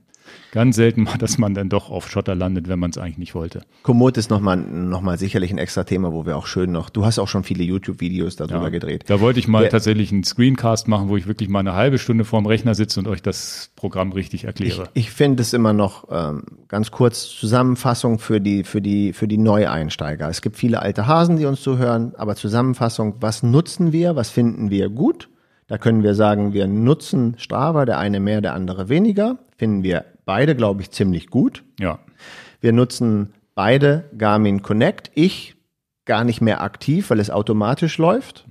Du findest, Bei mir auch automatisch. Also ich aber nutze du es nutzt es automatisch. auch noch. Ich ne? nutze es manchmal jetzt, um auf die 945 Genau. tatsächlich Strecken draufzuladen. du bist jemand, der sehr viel Wert, wenn ich das als Resümee sage, dass deine Daten protokolliert werden, viel gefunden werden, also dass du dir das praktisch Datenjunkie. Daten Also ich bin einfach ein Kilometer- Du kopierst. Sachen in einen, eine ja. Dropbox und synchronisierst das, da habe ich schon keine Nerven zu. Was wir beide, glaube ich, gut finden, ist, dass unsere Fotos irgendwo landen können. Sachen, Genau. die wir dann doch mal nicht nicht unwichtig finden. Dafür nutzen wir, glaube ich, wenn ich das richtig verstanden habe, beide am liebsten Strava, wo man sagt, pass auf, da Genau. war jetzt mal Foto die Fahrt hochladen. Trondheim-Oslo. Aber da, bin ich, mal jetzt, rein. da bin ich jetzt tatsächlich so, weil wir, weil du ja auch so ein bisschen Strava müde bist. Das ist ja das, was du eben schon angesprochen hast. Komoot hat ja mittlerweile auch diese Community-Funktion. Das heißt, Genau. man kann seine Fahrten da hochladen. Und ich habe jetzt tatsächlich letzte Woche hat mich einer gefragt, na, kann ich denn deinem Komoot-Profil folgen und kann ich die Strecke, die du im Harz gefahren bist, da mal runterladen? Habe ich gesagt, nee, geh zu Strava, lad dir da die GPX runter, weil bei Komoot habe ich die gar nicht. Weil bei Komoot habe ich das Ganze geplant. Bin aber ja, das seht ihr im Harz-Video dann auch, bin aber anders gefahren, weil ich mir dann spontan überlegt habe, hier den Feldweg rein, da den Feldweg und habe echt tolle Wege entdeckt. Habe aber jetzt die Fahrt gar nicht bei Komoot hinterlegt. Jetzt ähm, habe ich aber nochmal geguckt und habe dann scharf nachgedacht und gesagt, ja klar, die gemachten Fahrten landen ja bei mir über Wahoo.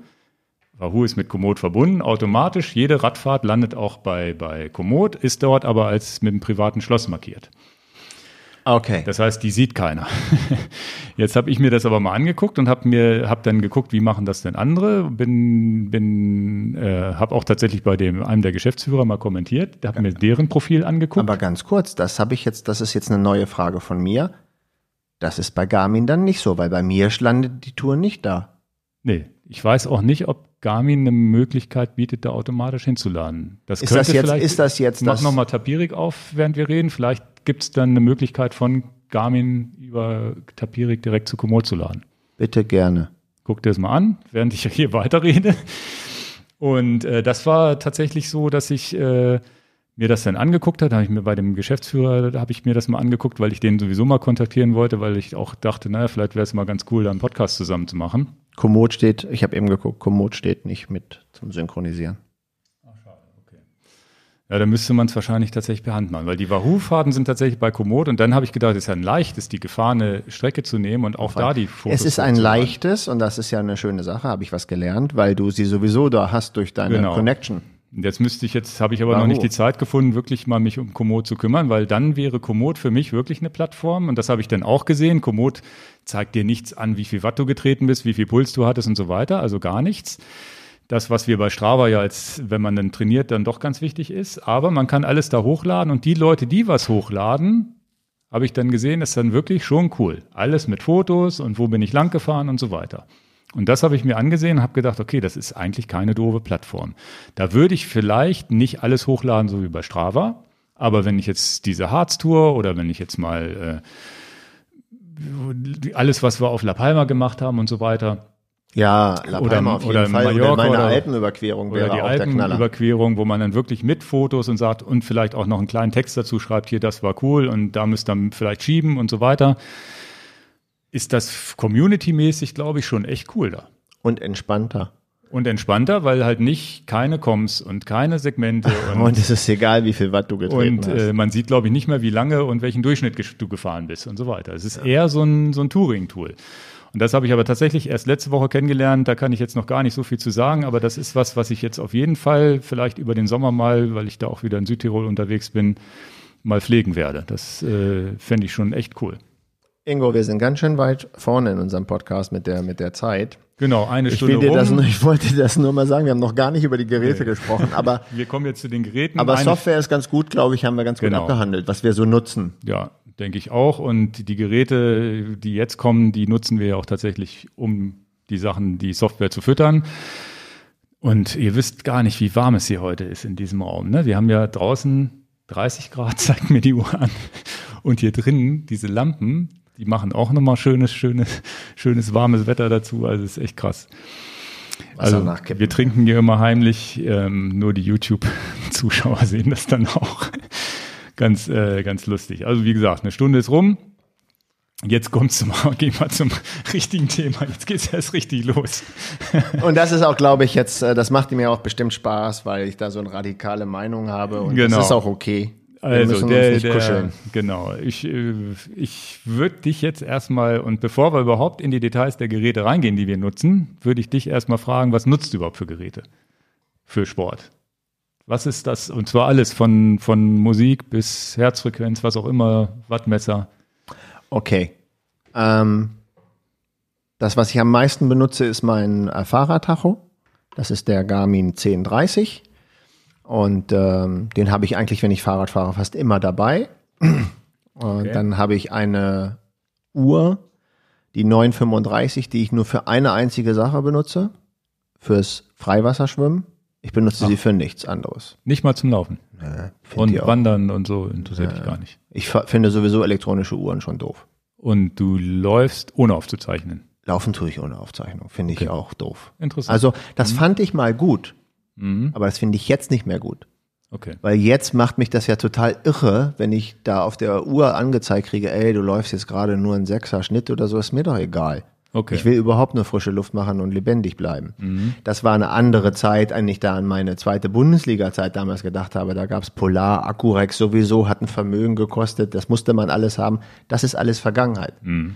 Also ich nutze die Uhr, weil, es, weil ich eine Uhr brauche für Freiwasserschwimmen. Ich brauche auch gar keine Uhr im Schwimmbad, aber Freiwasserschwimmen Da interessiert, aber da interessiert sich dann doch, wie viel du und geschwommen bist. Naja, das ist dann wieder, wie viele Leidenschaften bleiben mir noch? Das ist die Domäne, die ich zumindest kann und beherrsche, wo ich noch Spaß habe und sage, pass mal auf, wer schwimmt? Aber kann es denn sein, dass du das mit dem Schwimmen nur deshalb gut findest, weil du da konkurrenzfähig schnell schwimmst und beim Laufen bist du, ist es so langsam, dass du keinen Bock hast, dass andere oder dass du selber siehst, wie langsam du läufst? ja, und das ist genau, und das ist auch legitim so. Ja, ja. Ne? Schwimmen ist meine Sportart. Okay. Da bin ich zu Hause, da verstehe ich viel und Freiwasserschwimmen ist meine Sportart. Das ist genau das, was mir viel Freude macht und äh, da finde ich die Uhr sehr gut und würde mir tatsächlich am liebsten eine Apple Watch, wenn sie nichts Geld, wenn sie kein Geld kosten würde, hätte ich die, weil ich gesehen habe, wenn wir Freiwasserschwimmen gemacht haben, wie super deine Apple Watch funktioniert und wie schlecht meine GPS-Daten sind, die Okay. mit den mit diesem Profi-Uhren. Du weißt, ich kann mich gar nicht erinnern, waren die besser?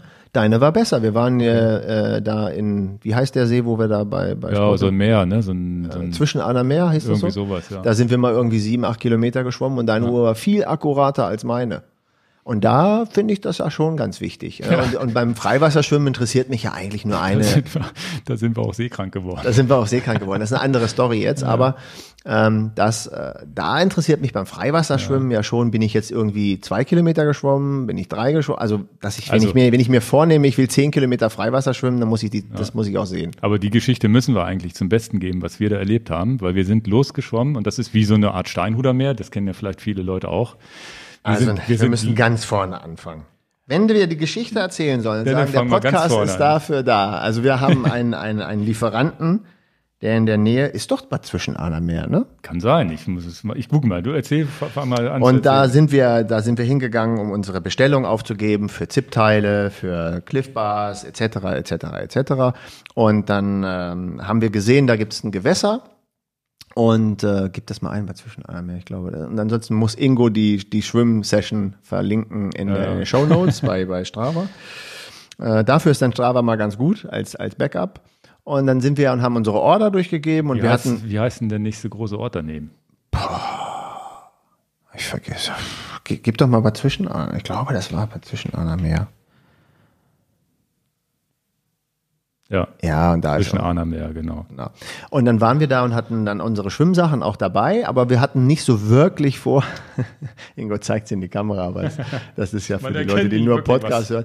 Und dann hatten wir Schwimmsachen dabei und dann hatten wir unsere Bestellung Neoprenanzug und Neopren dabei, weil wir das, das, das Meer da gesehen haben und dann äh, waren wir mit unserer Bestellung dann durch und bevor wir jetzt einfach Das wieder hatten wir stumpf- vorher gesehen. Wir sind vorher Genau. losgefahren und gesagt, ach, wir können ja mal gucken, ob man da schwimmen kann. Genau, und dann war unsere Bestellung durch und dann haben wir gesagt, na dann gehen wir jetzt noch mal eine Runde schwimmen. Wir haben ja die Schwimmsachen dabei und dann stehen wir da an diesem Bad zwischen anderem Meer.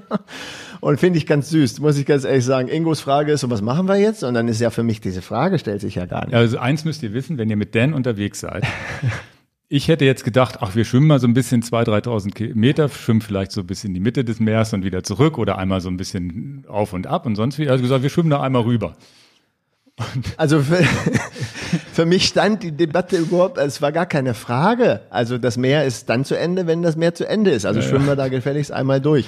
Dann sind wir durchgeschwommen und dann hatten wir auch sehr hohen Wellengang. Das war wirklich blöd. Ja, also wir hatten Also es war tatsächlich so, dass auf einmal eine schwarze Regenwand kam. Ich meine keine Gewitterwand, sondern nur eine Regenwand und es war richtig Wind. Es war richtig Wind. Und, und wir hohe sind Wellen mit, und wir haben uns nicht mehr gesehen. ja, und dann waren wir mitten auf dem Meer, also richtig genau in der Mitte von dem Ding. Genau, und wie viele Kilometer waren es rüber? So Drei, vier Kilometer? Genau, so irgendwie? anderthalb waren wir schon unterwegs. Und, Und dann war's kam- Und der Witz war, wir mussten immer anhalten und uns winken, um zu wissen, wer wo ist, weil durch die Wellen sind wir so abgedingst worden. Und jetzt kommt das DLRG-Boot ins Spiel. Dann kommt da so ein Schnellboot von DLRG und, und weil wir da mitten gestikulierend im Meer sind und man weiß ja nicht, was das so für Typen sind. Ne? Ja, ja. Und ähm, dann haben die gefragt, ist alles okay mit euch und etc. pp. Und wir so, ja, ja, macht euch keine Sorgen, wir haben auch Neoprenanzug und wir schwimmen auf die andere Seite. Macht euch bemerkbar, wenn er Hilfe braucht und so. Die Ja, waren ganz also Die waren zuvorkommend. super und wir haben gesagt, uns was, was für ein gewundert, so nette Service, solche nette Leute und das DLRG-Boot und alles war auch noch relativ was gut. die mit überhaupt da gemacht haben. Und dann, Dann schwimmen da wir zur anderen Seite Genau. und äh, Ingo wieder mit einer doofen Frage. Wie kommen wir jetzt wieder Wie kommt zurück? man jetzt wieder zurück? Ich hab, also ich, ich glaube, ich bin in meinem Leben das längst, was ich je geschwommen war, waren vier Kilometer und wir hatten 3,5. Und dann fragt Ingo diese zweite doofe Frage am Tag. Und wie kommen wir jetzt wieder zurück? Ingo, was ist denn das für eine Frage? Schwimmen wir halt wieder zurück? Oder willst du jetzt zu Fuß um den See wieder rumgehen? Jedenfalls sind wir dann zurück. Und ähm, das waren dann auch wieder Aber, logischerweise drei, aber vier eins muss Kilometer. man dazu sagen, das Wasser wurde dann ruhiger, es war dann alles wieder ganz angenehm. So. Wir haben es trotzdem nicht geschafft, zusammenzuschwimmen. Der eine ist rechts raus abgedriftet, der andere links raus. Und dann kommen wir im, im Ziel an und dann äh, Na, eins ist noch, noch wichtig zu erwähnen, was ich echt interessant fand, die hatten da so gelbe Bojen im Wasser. Genau, genau. Die hatten so gelbe Bojen, wo man sich eigentlich relativ gut dann wieder orientieren konnte, wo man zurückschwimmen muss. Und dann kommen wir an und dann sehen wir dieses DLRG-Zelt da aufgebaut und so viele Leute und etc. und pp. Und, Ja, und äh, dann haben wir uns nichts bei gedacht, sind wieder zum Lieferanten, weil wir einen Scha bisschen Hunger, schweren Hunger hatten. Genau, und die haben ja Cliff Bars gehabt, Genau. haben uns da die Cliff Bars ge gemausert. Genau, und sind dann Immer losgefahren ins gemobst. Auto. Und dann haben wir irgendwann, wenn man, ah, ich weiß gar nicht, wem es von uns beiden, habe ich gesagt, lass uns doch mal googeln, da muss doch irgendwie, ist da morgen Triathlon ist oder Weil irgendwas. irgendwas war. Und dann irgendwas war da eine doch nicht. offizielle Veranstaltung, aber am Tag danach. Ein Tag später wäre ein Rennen einmal quer durch den See gewesen. Einmal. Einmal, nicht so wie wir Nicht so doppelt. wie wir, doppelt hin und zurück. Und dann Und- haben wir uns kaputt gelacht. und dann haben wir, also das war wirklich lustig, weil wir dann erst geschnallt haben, okay, da ist sonst kein DLRG-Boot, was einen freundlich fragt, weil erstens, wenn ein DLRG-Boot rauskommt, wären die nicht mehr freundlich gewesen. Die haben halt gedacht, wir trainieren da oder was auch immer. Ne? Na gut, ob das der Podcast alles verkraftet von der Zeit. Na gut. In jedem Fall, dafür, War- eine- dafür, war benutze, eine dafür benutze ich Schöne jetzt, Geschichte. Dafür benutze ich am letzt, äh, letztendlich nur noch die, die Uhr, also eigentlich nur fürs Freiwasserschwimmen. Benutze sie äh, nicht im Schwimmbad. Ähm, als ehemaliger Schwimmer ist das auch immer ganz befremdlich, wenn die ganzen Triathleten immer die Bahnen mitzählen wollen. Und auch vom Wassergefühl ist ja eine Katastrophe, eine Uhr zu tragen. Für Wassergefühl für einen Schwimmer ist das unerträglich. Aber das ist eure Welt. Ja, ja. Ich nutze also die Uhr tatsächlich nur für eine Sache. Ähm, für den Alltag finde ich die Uhr nicht schön genug, dass ich sie im Alltag trage. Dann trage ich lieber gar keine oder wieder eine klassische mechanische Uhr. Und äh, den, den Tacho 1030 nutze ich. Und ein weiteres Gerät, was ich ganz, ganz lieb habe, auf deinen Tipp hin übrigens, ist ähm, äh, diese Aftershocks Kopfhörer, die man einfach ähm, über diese Bone Technology, die man nicht in das Ohr reinsteckt, sondern die sitzen ähm, vor dem Ohr und ähm, die kann ich beim Laufen benutzen, die kann ich beim, äh, beim bei der Gartenarbeit aufsetzen, ähm, die kann ich beim Laufen aufsetzen, beim Schwimmen nicht, aber Ja, der Witz ist, dass die sind dass, super. dass man einen Sound hat, die also wirklich auch einen guten Sound hat, ohne dass man das Ohr verdeckt oder irgendwas ins Ohr reinsteckt. Und dadurch hat man immer noch ein bisschen Umgebungsgeräusche, Verkehr und solche Sachen. Das ist ein, eine ehrliche Antwort, dass wir diese Produkte so lieben, genau wie Komoot auch und wir damit keinen einzigen Euro verdienen. Es wird uns oft auch immer gefragt.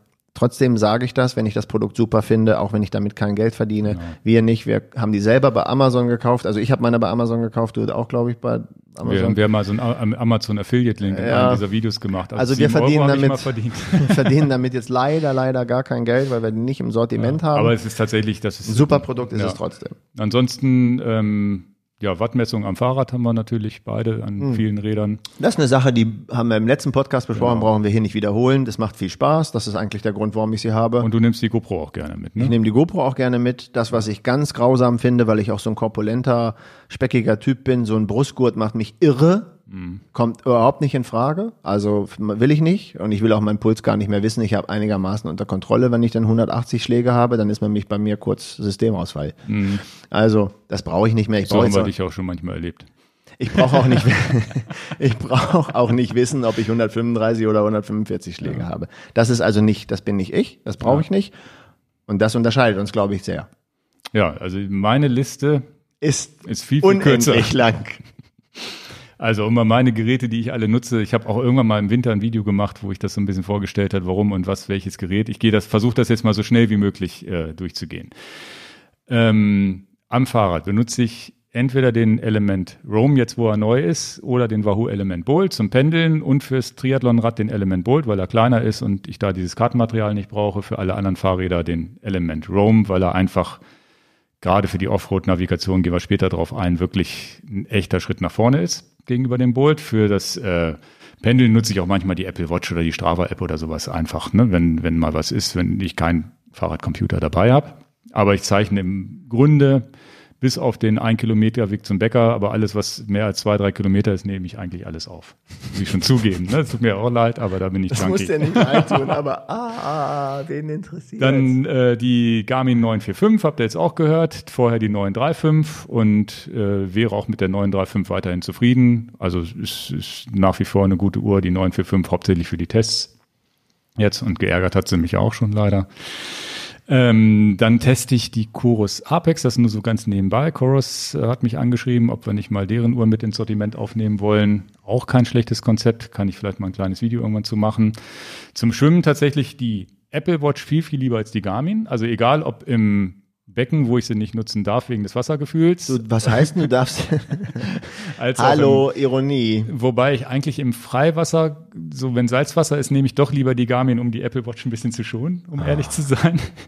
ähm, nee, und da nutze ich tatsächlich die Apple Watch. Im Schwimmbad ist der Knaller, weil dieses typische, der Triathlet, und da zähle ich mich auch dazu, wenn ich jetzt so eine Garmin-Uhr hätte, der typische Griff ist, man geht so, kommt kurz vor der Bande an und drückt die Lab-Taste, um auch ja die Zeit zu stoppen und nicht irgendwie was auch immer. Ne? Also, dass man dann an der Bande ankommt, die Pause stoppt, guckt und weiter schwimmt und so weiter. Ist ja auch alles legitim, mache ich auch alles. Das Schöne an der Apple Watch ist, sie macht das automatisch. Zwar nicht sekundengenau, weil die Apple Watch weiß jetzt nicht auf die hundertstel Sekunde genau, wann ich angetatscht habe oder wann ich an der Bande angekommen bin. Aber in der Apple-App kann man dann später sehen, ich habe Sets 10 mal 100 Meter gemacht und sehe dann für jedes die Zeit automatisch genommen. Das heißt, ich mache die um, starte das Ganze und kümmere mich nicht mehr drum. Was ich ganz schön finde, was ich auch bei Strava erwähnt habe, was ich ganz schön finde, weil bei Strava fahre ich ein Segment durch, fahre das schnell und kümmere mich nicht mehr drum und gucke zu Hause nach, was passiert ist. Wenn ich denn überhaupt gucke. Das ist ganz interessant bei dieser Schwimmuhr. Und dann braucht man aber Umwege. Da nehme ich die sogenannte HealthFit App auf dem iPhone, um das Ganze dann bei Strava hochzuladen, weil wenn es nicht bei Strava ist, ist es nicht passiert. So, das ist ja auch so ein ganz lustig. Ne? Du musst halt alles, also das ist ja mein Mittelpunkt der Datensammlung ist halt Strava, egal ob es privat oder nicht privat ist, aber da kommt halt die Statistik zustande. Dann für, für Indoor-Training, Kicker 2018, Climb und Sprintboard und da das iPad. Ich glaube, du nutzt auch das iPad für Indoor, da haben wir jetzt, hast du jetzt gar nicht drüber gesprochen, aber das habe ich zumindest so ergänzend hier mal hinzugeführt. Dann den Ticker Fit Pulsgurt, ein optischer Pulsgurt, den man am Arm befestigen kann, nutze ich oft. Ich nutze aber, wenn es wirklich genau sein muss, auch einen normalen Pulsgurt, den ich einmal um, um, um die Brust durch rummache. Und da gibt es auch so ein Klebesystem, das nennt sich. Ich muss hier nur kurz was tippen, lass dich nicht ablenken. Ja, äh, ein, ein, was machst du, was tippst du denn? Ich habe eine wichtige Nachricht, die ich tippen muss. Manche Sachen können nicht warten. Okay. Und ich, das, wenn ich dir, wenn du wüsstest, Ja, ja, ja, alles gut. Ähm, dann gibt es so ein System, dass man diesen, diesen Pulsgurt auch aufkleben kann und so weiter. Das mache ich dann so bei ganz wichtigen Sachen, wenn man es wirklich genau sein muss. Dann nutze ich tatsächlich die Garmin 945 auch als äh, Pulsmesser, weil die kann man auch ähm, so einstellen, dass sie den, die hat einen optischen Pulsmesser am Handgelenk, der leider sehr ungenau ist, wie ich schon gesagt hatte, aber der kann, ich kann die Uhr ummachen. Sie nimmt den Puls auf und sendet den an den Wahoo Element Bolt zum Beispiel, wie, wie ein normaler Pulsmesser, den man sonst auch um hat.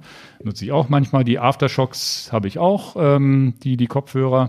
Habe zusätzlich mir jetzt angeschafft von Apple Beats die Power Beats Pro. Das sind In-Ear-Kopfhörer fürs Laufen, wenn ich halt wirklich sage, ich will perfekten Sound für Musik haben zum Laufen und mir ist es egal, ob ich Umgebungsgeräusche höre. Ja. Finde ich ganz interessant. da hätte ich eine Meinung zu. weil die haben, also die Powerbeats Pro, was ich an denen ganz gut finde, die funktionieren halt mit dem iPhone und so halt natürlich perfekt zusammen und sie haben an jedem Kopfhörer Knöpfe, um alles zu bedienen. Das heißt, ich kann auch mal nur mit einem Kopfhörer loslaufen und den benutzen.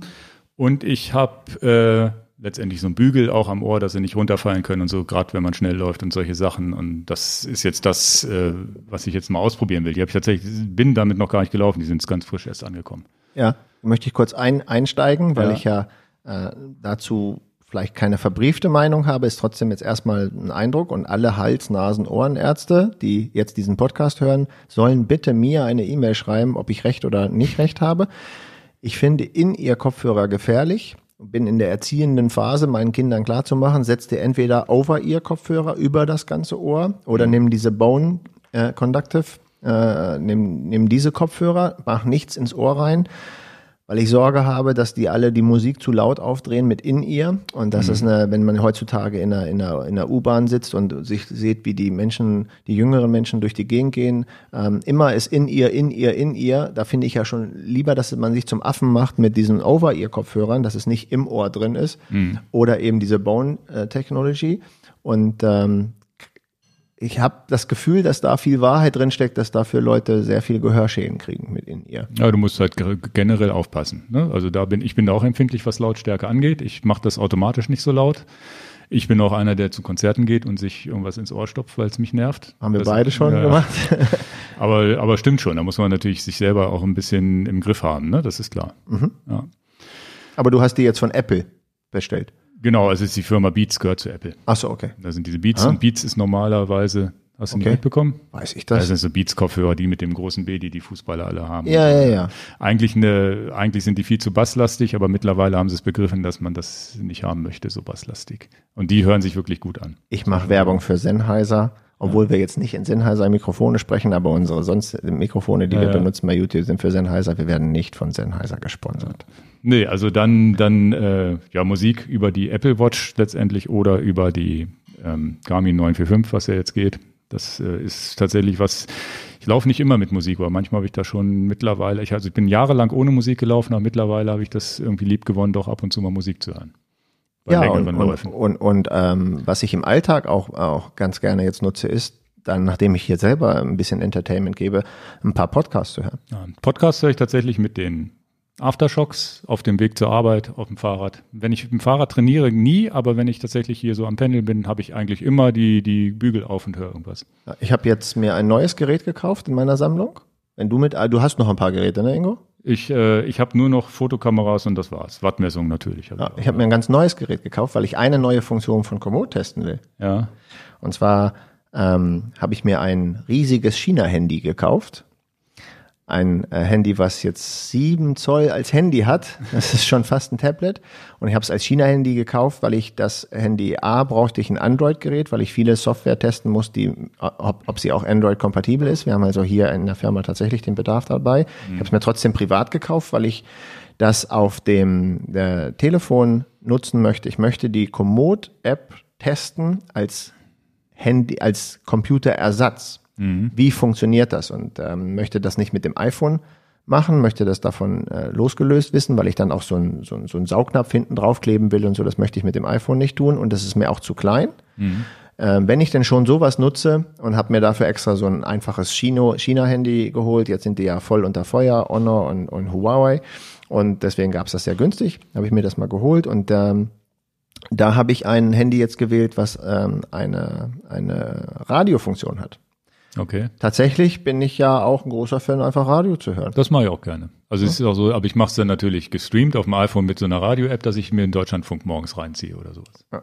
Also morgens Deutschlandfunk, dann weiß man, braucht man den ganzen Tag auch keine Nachrichten mehr, weil es tut sich so nichts mehr am Tag. Aber da wird sicherlich noch mal ein Video dann von mir kommen. Wie nutze ja. ich eigentlich, wenn ich jetzt in diese Welt einsteige?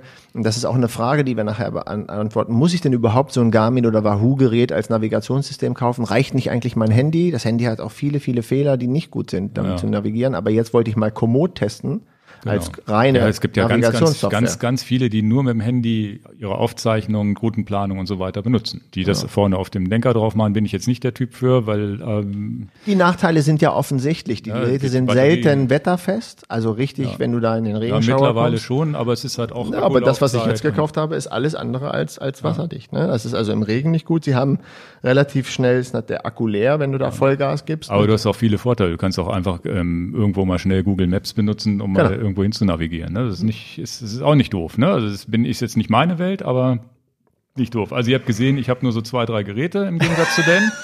Und wahrscheinlich schütteln ganz viele Leute draußen den Kopf und sagen, ach du Scheiße, was hat der denn alles? Aber es ist halt, da, ich muss natürlich auch zugeben, dass das so ein bisschen meine Leidenschaft ist, diesen ganzen Kram auch zu probieren. Und deswegen mache ich auch manchmal diese Videos dazu über Sachen und und dieses Business hier profitiert auch davon, dass du viel testest. Genau, das, also dass ich zumindest beraten kann, wie, wie was funktioniert. Und ich habe auch wirklich Spaß dran. Das muss ich auch wirklich zugeben. Ich habe da echt, echt, äh, macht mir, macht mir echt Laune, das auszuprobieren und Umso, also es gibt aber auch ganz oft, dass ich mich ärgere und sage, ja, warum nervt mich diese Software jetzt oder dieses Gerät jetzt, wie, wie beim Triathlon zum Beispiel.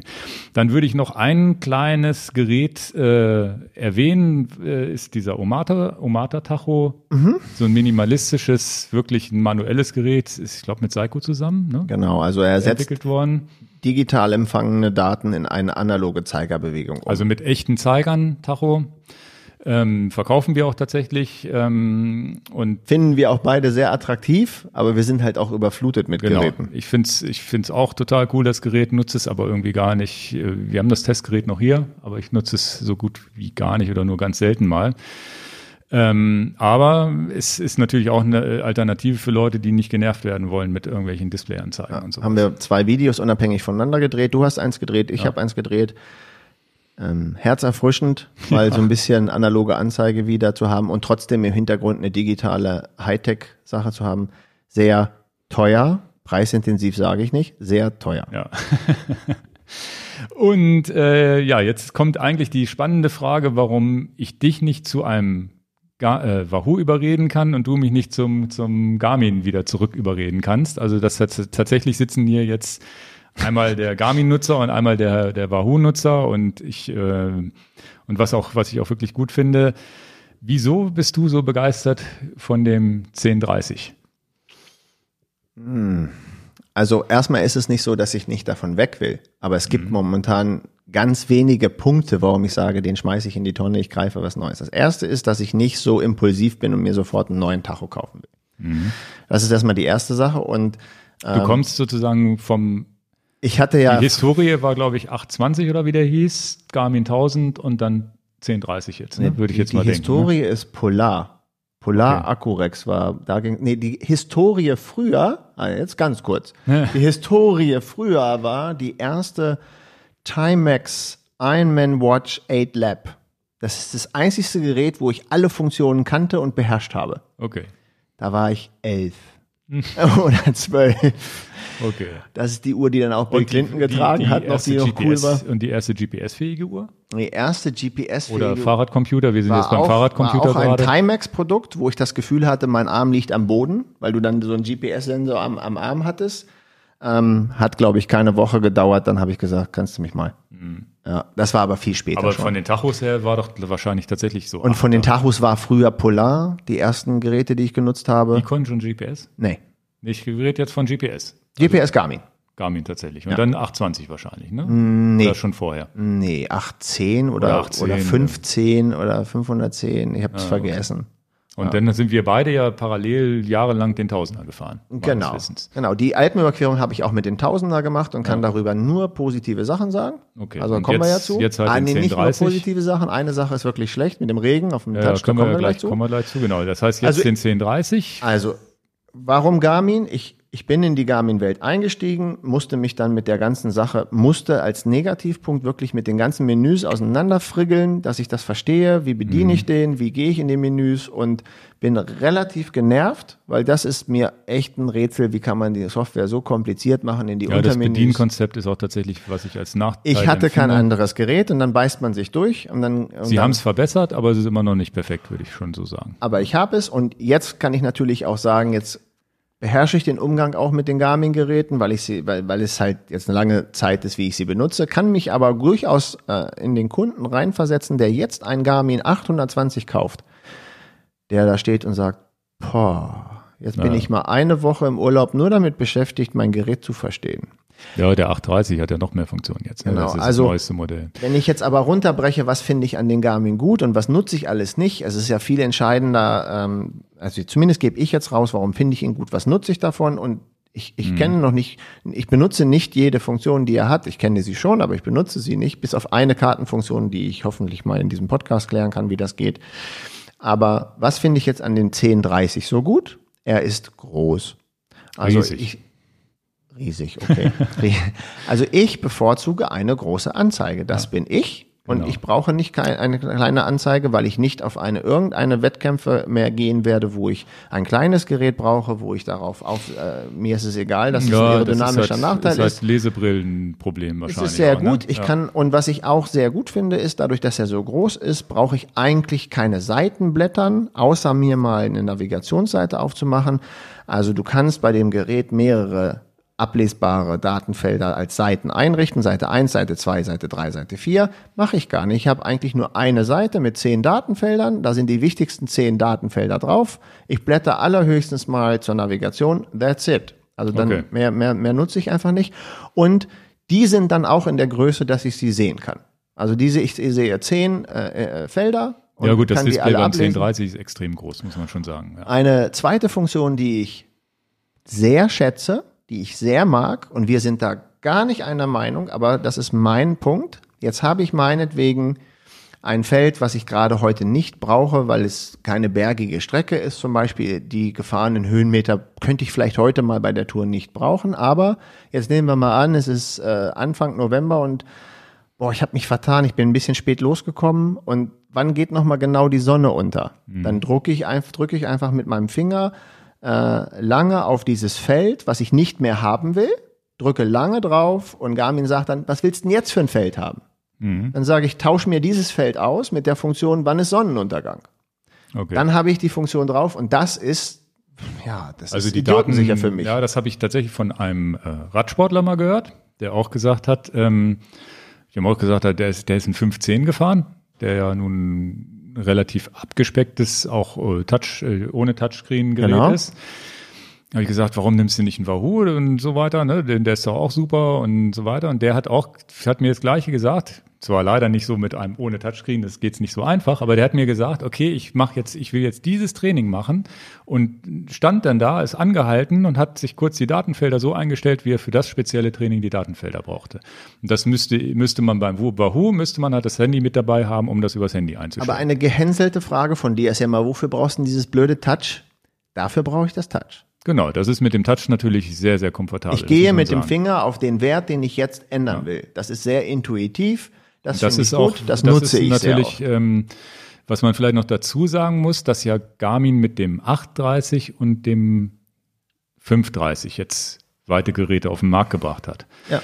Und äh, Garmin ist damit und, und der, der 820 und 520, die waren vom 1030 ziemlich weit weg. Die waren anders, die hatten einen langsamen Prozessor, haben genervt ja. und so weiter. Mhm. Also das waren wirklich Geräte, wo man dann, wo ich auch jedem gesagt habe, nimm doch zum Bolt, ist doch besser. Oder gleich ein 1030. War, war tatsächlich meine Aussage. Mittlerweile haben sie es jetzt geschafft mit dem 830 und 530, dass alle Geräte softwaremäßig mehr oder weniger den gleichen Stand und den gleichen Bedienen, das gleiche, die gleiche Bedienung haben, die gleiche Software, alle, alle Funktionen gleich, bis auf dass das Nicht-Touchscreen-Gerät keine Adresseingabe für die Navigation ähm, möglich hat, weil es eben kein Touchscreen hat. Das sind tatsächlich nur noch die Unterschiede. Das heißt, heutzutage, Stand heute, muss man sich nur noch entscheiden, wie groß muss mein Bildschirm sein. Damit habe ich jetzt, jetzt die Antwort gegeben. Ich ja. nehme das größte Gerät. Genau, für dich das größte, für mich würde dann wahrscheinlich so ein 830 reichen. So. Das heißt 1030 ähm, ist meine Aus, äh, Auswahl dafür. Ich habe ein großes Display, ich sehe viele Werte auf einmal, genau, kann die einfach, Werte. kann die einfach ändern. ändern. Ein, ein zweiter Punkt, den ich äh, sehr positiv finde, weil wir da geredet haben, und das ist ein guter Einstieg äh, ähm, mit der Strecke Alpenüberquerung etc. Ich finde das unheimlich gut, dass ich eine SD-Speicherkarte reinstecken kann in ein Gerät, also dass ich eine SD-Karte hardwaremäßig nehmen kann. Da ist das gewünschte Kartenmaterial drauf, was ich denn möchte und stecke die einfach in mein Gerät und dann habe ich die Karte. Sei es Schweden, sei es äh, äh, Schweiz, sei es was auch immer ich habe. Ich kaufe diese Karte, stecke die rein, damit ist das Thema durch. Mhm. Und der Unterschied, wie ich die Karten gerne hätte zu vielen Leuten, die sie anders haben wollen, erstmal ist bei dem 1030 sowieso ganz Europa drauf. Also ist sowieso alles ganz normal drauf. Ja, aber nicht topografisch. Und okay. topografische Karten finde ich, gerade bei der Alpenüberquerung war das wichtig Ich habe den Garmin aber auch genutzt für eine Woche in Schweden eine Kanutour zu machen. Ich stehe auf topografische Karten. Ich möchte gerne wissen, wie das Gelände aussieht. Also das ist topografische Karten sind ganz alle, die jetzt äh, mein Sohn hat gerade das in Erdkunde gehabt. Kann es sein, dass man das in Erdgeografie. Erdkunde, äh, Naja. eins dieser Fächer jedenfalls. Ne? Also topografische Karten sind die, wo man wirklich genau sieht, wie die Umgebung ist, Höhenlinien Genau. hat und so weiter. Genau. Ne? Also wenn ihr eine Autonavigation habt, um es jetzt ganz platt zu sagen, und ihr fahrt mit dem Auto und, und, und ihr seht halt einfach die Autobahn von oben und da ist der Stau und da rechts abbiegen und etc. pp. Alles super. Aber ihr wisst gar nicht, da geht's hoch oder runter. Ihr würdet jetzt also in den Alpen gar nicht sehen, Mensch, das ist aber ein Berg, der da hochgeht und wie geht der denn? Und ja, und 2000 Meter, 5000 Und ob da jetzt der Fluss rechts und links geht mit einer Brücke, das ist ja, ähm, also das sind alles vielleicht Informationen, Mhm. die für, für die Leute ja äh, im Auto schon mal gar nicht interessant sind, aber wenn du solche Sachen machst wie äh, Gravel fahren, Offroad fahren, ist eine wichtige Information. Und das ist eine Sache, die habe ich sehr geschätzt ähm, bei der Alpenüberquerung vom Tegernsee zum Aber die Gardasee. Karten, die kosten Geld, ne? Jetzt kommen wir zu dem Nachteil an der ganzen Sache. Das heißt, ich, jetzt ist das schon ein paar Tage her, aber ich weiß noch, jetzt weiß ich es auf einen Euro nicht mehr, aber ich bin mit Martin, einem Freund von mir, zusammen gefahren. Wir haben beide Garmin-Geräte gehabt. Ich habe dann gedacht, okay, ob ich nochmal in diese glückliche Lage komme, so eine Alpenüberquerung zu machen, minimaler Traum, mal mit, mit Mountainbike rüber zu hüpfen. Na gut, ich kaufe mir jetzt die topografische Karte von Garmin. Ich weiß nicht, ob es heute immer noch so ist, aber die hatte dann so 170 Euro gekostet, fand ich schon echt preisintensiv. Äh, sehr Teuer. teuer. Entschuldigung, das Also Wort streichen wir, wir. hatten, wir hatten einen Kommentar. Er hat der einen Kommentar, preisintensiv ist ein abgedroschener Begriff, hat er eigentlich recht. Ja, wir sagen Also sehr teuer und äh, ich habe mir das jetzt geleistet, weil ich jetzt sagte, okay, mein Gott, es kommt jetzt bei dem ganzen, was man da so angeschafft hat, na gut. Und der Martin, weil wir waren ja klar, ich habe jetzt in dem Fall diese, das beste Material, was ich dann als Karte kaufen kann. Und der Martin hatte bei einem Mitbewerber, den Namen habe ich vergessen, kann ich, wenn ich das nochmal rauskriege, eine Karte für 39 Euro gekauft. Mitbewerber bedeutet, dass es keine Garmin-Karte war? Genau. Es war keine Man kann Garmin-Karte. fremde Karten Na klar. Material da drauf Es war eine Fremdfabrikatkarte. Das Das, ist bedeutet ja wie, doch- ich kaufe nicht den originalen Nikon-Akku oder den Hewlett-Packard Tonerkartusche, sondern ich kaufe ein Okay. Fremdprodukt. Weil ich hatte jetzt, ähm, wir, wir kommen ja gleich noch zu meinem Wahoo Roam, den ich so toll finde, auch zu navigieren jetzt im Harz. Da hatte ich ja jetzt im Gegensatz zu dieser Garmin vorinstallierten Karte, habe ich beim Element Roam zum Beispiel zwei gestrichelte Linien, weiß ich, ist ein Waldweg, wo ein Trecker lang fahren kann. Deswegen zwei Linien nebeneinander. Das ist eine, meines Wissens eine OpenStreetMap-Karte, die da drauf gespielt wurde. Jetzt ist die Frage, wenn du es nicht weißt, vielleicht weiß es die, wissen es die Zuhörer. Ja. Ähm, Gibt es denn auch die Möglichkeit, OpenStreetMap-Karten ganz einfach auf den Garmin drauf zu spielen? Weil die ja oft genau und, und meines Wissens basiert Wahoo auf OpenStreetMap und gibt einem die Information, selbst wenn die zwei gestrichelten Linien irgendwann gelb unterlegt sind beim Roam, weiß man, das ist sogar asphaltiert. Ich kann dir das heißt, eine die Antwort Infos geben. gibt's. Ähm, ja, Ja. Die Antwort ist, keine Ahnung. ja, Aber ich gebe dir eine Antwort. Okay, also dann müssen Das wir mal gucken. Vielleicht eine- weiß, das ein, vielleicht weiß das ein Hörer von euch oder wir versuchen es nochmal zu recherchieren, weil diese OpenStreetMap ist jetzt nicht topografisch natürlich, aber ist sicherlich auch für viele ein interessantes Thema. Ja, kriege ich das denn da drauf? Weil diese graue Linie, ähm, bei, also bei Garmin hätte ich die Fahrt im Harz nicht so einfach machen können, weil ich nicht gewusst hätte, was kommt da auf mich zu. Weil du keine topografische Karte Genau, reingesteckt hast. genau. Also ich habe jetzt die Seite, also wo der Martin die gekauft Stand. hat, nicht Ja, mehr ja. auf dem Schirm. Jedenfalls tadellos funktioniert. Also seine und meine, nur dass er 30, 40 Euro ausgegeben hat und ich 170 Euro wollte. Das, ich mache es ganz kurz, deswegen fand ich es gut. Eine Funktion, die ich sehr schätze und ich das Gerät genommen für eine Zweckentfremdung. Ich habe also beim Kanufahren den, den Garmin genommen, um zu gucken. Und natürlich ist es klar, ich bin auf dem See in Schweden, habe das mit den Kindern gemacht, irgendwie acht Tage. Und es ist, ich brauche normalerweise keine Navigation, aber ich kann mal gucken, wie sieht das rechts aus da? Ach nee, in Das zwei Kilometer sowieso, Das weiter. hatte ich, hatte ich sowieso schon mal überlegt, auch mit dem Element Bolt damals, weil ich damals die Phoenix 5X zum Wandern genommen hatte und da gab es noch diesen Umweg, diese Strecke da drauf zu kriegen und sonst, wie, wo ich auch gedacht habe, warum Ich- nehme ich einfach nicht den, den Wahoo und wenn der piepst, nehme ich ihn kurz aus der Tasche und gucke, wo ich lang gehen muss. Und jetzt noch eine Funktion, die ich nicht getestet habe. Dann machen wir das auch noch in diesem Zusammenhang, weil ich versagt habe mit der Antwort für, äh, ob OpenStreetMap im Garmin geht. Die weiß ich nicht, aber eine, die mich brennend interessieren würde, wo ich mich wiederfinde. Ich habe unheimlich tolle gedruckte Karten von der Region Hannover, die ich gekauft und bezahlt habe, also das ist auch, das habe ich ja bezahlt, die liegen halt gedruckt bei mir zu Hause für das, das Terrain, wo wir sehr viel fahren, vom Deister und etc. Ich möchte das gerne digital in meinen Garmin bringen, so dass ich im Prinzip das, was ich als gedruckte Karte als Hintergrund sehen möchte und dann nur noch meine Position auf dieser gedruckten Karte sehen. Ich habe im nicht verbrieft, aber im Hinterbewusstsein, das Es geht soll wohl irgendwie. gehen, ja, ja. Aber ich habe das noch nie probiert und das wäre Okay. auch noch mal eine, eine Sache, die ich euch dann mal nachliefern kann. Wer das genau weiß, wie das geht, wie ich eine gedruckte Karte scanne, die im Prinzip digitalisiere und dann als Hintergrund in meinen Garmin reinpacke, bitte schickt mir das und dann, dann äh, vielen Dank dafür, dass ich dann nicht so viel ähm, recherchieren muss. Dann Ja, ich, ich mache es auch kurz mit dann- dem Garmin, um es zu Ende zu ja, bringen. dann hat es ja noch diese Fahrertypen, die man anlegen kann. Das fandst du noch Finde ich positiv. super. Ne? Das findest du gar nicht notwendig. Ich finde es gar nicht, genau, gar nicht so notwendig, beziehungsweise ich habe einen Workaround bei Wahoo, aber das, äh, Ich will keinen Workaround. na, sagen wir mal so einen ganz coolen Workaround, weil man ja dann, ja gut, aber das stimmt, beim Garmin brauchst du Ich einfach finde, nur eingeben, also, Rennrad, Mountainbike und so weiter. Ein Profil anzulegen, was tue ich denn heute, finde ich super, weil er Unterschied, ob ich Rennrad fahre, Mountainbike fahre, Gravel fahre oder pendeln. oder ja. Pendeln, ist eine, eine wichtige Information für mich. Und ich habe auch ähm, zum Beispiel unterschiedliche Wattmessungen in meinen unterschiedlichen Rädern. Ich habe in dem Rennrad eine Shimano Dura S Wattmesskurbel und in dem Gravelbike aber eine Rotormesskurbel. Und ganz klar zu sagen, nehme ich jetzt mein Rennrad mit dem Profil und mit den Sensoren, das finde ich super. Dann drücke ich da drauf und nee, jetzt nehme ich Gravel, wähle ich das Gravel-Profil und es ist alles eingestellt. Das ist wie, wenn die Kaffeemaschine weiß, ich bin Mitarbeiter B. B heißt, du trinkst immer Cappuccino Also mit ich- so und so. Ich habe ja den 1030 auf Mallorca damals getestet. Das ist schon, ist schon. Also den schlecht zu reden wäre nee, unfair. Nee, nee, weil ich ja, weil ich ja den Edge 1000 vorher auch gefahren bin und dann bin ich zum, zum Bolt gewechselt vom 1000er und auch mit voller Überzeugung.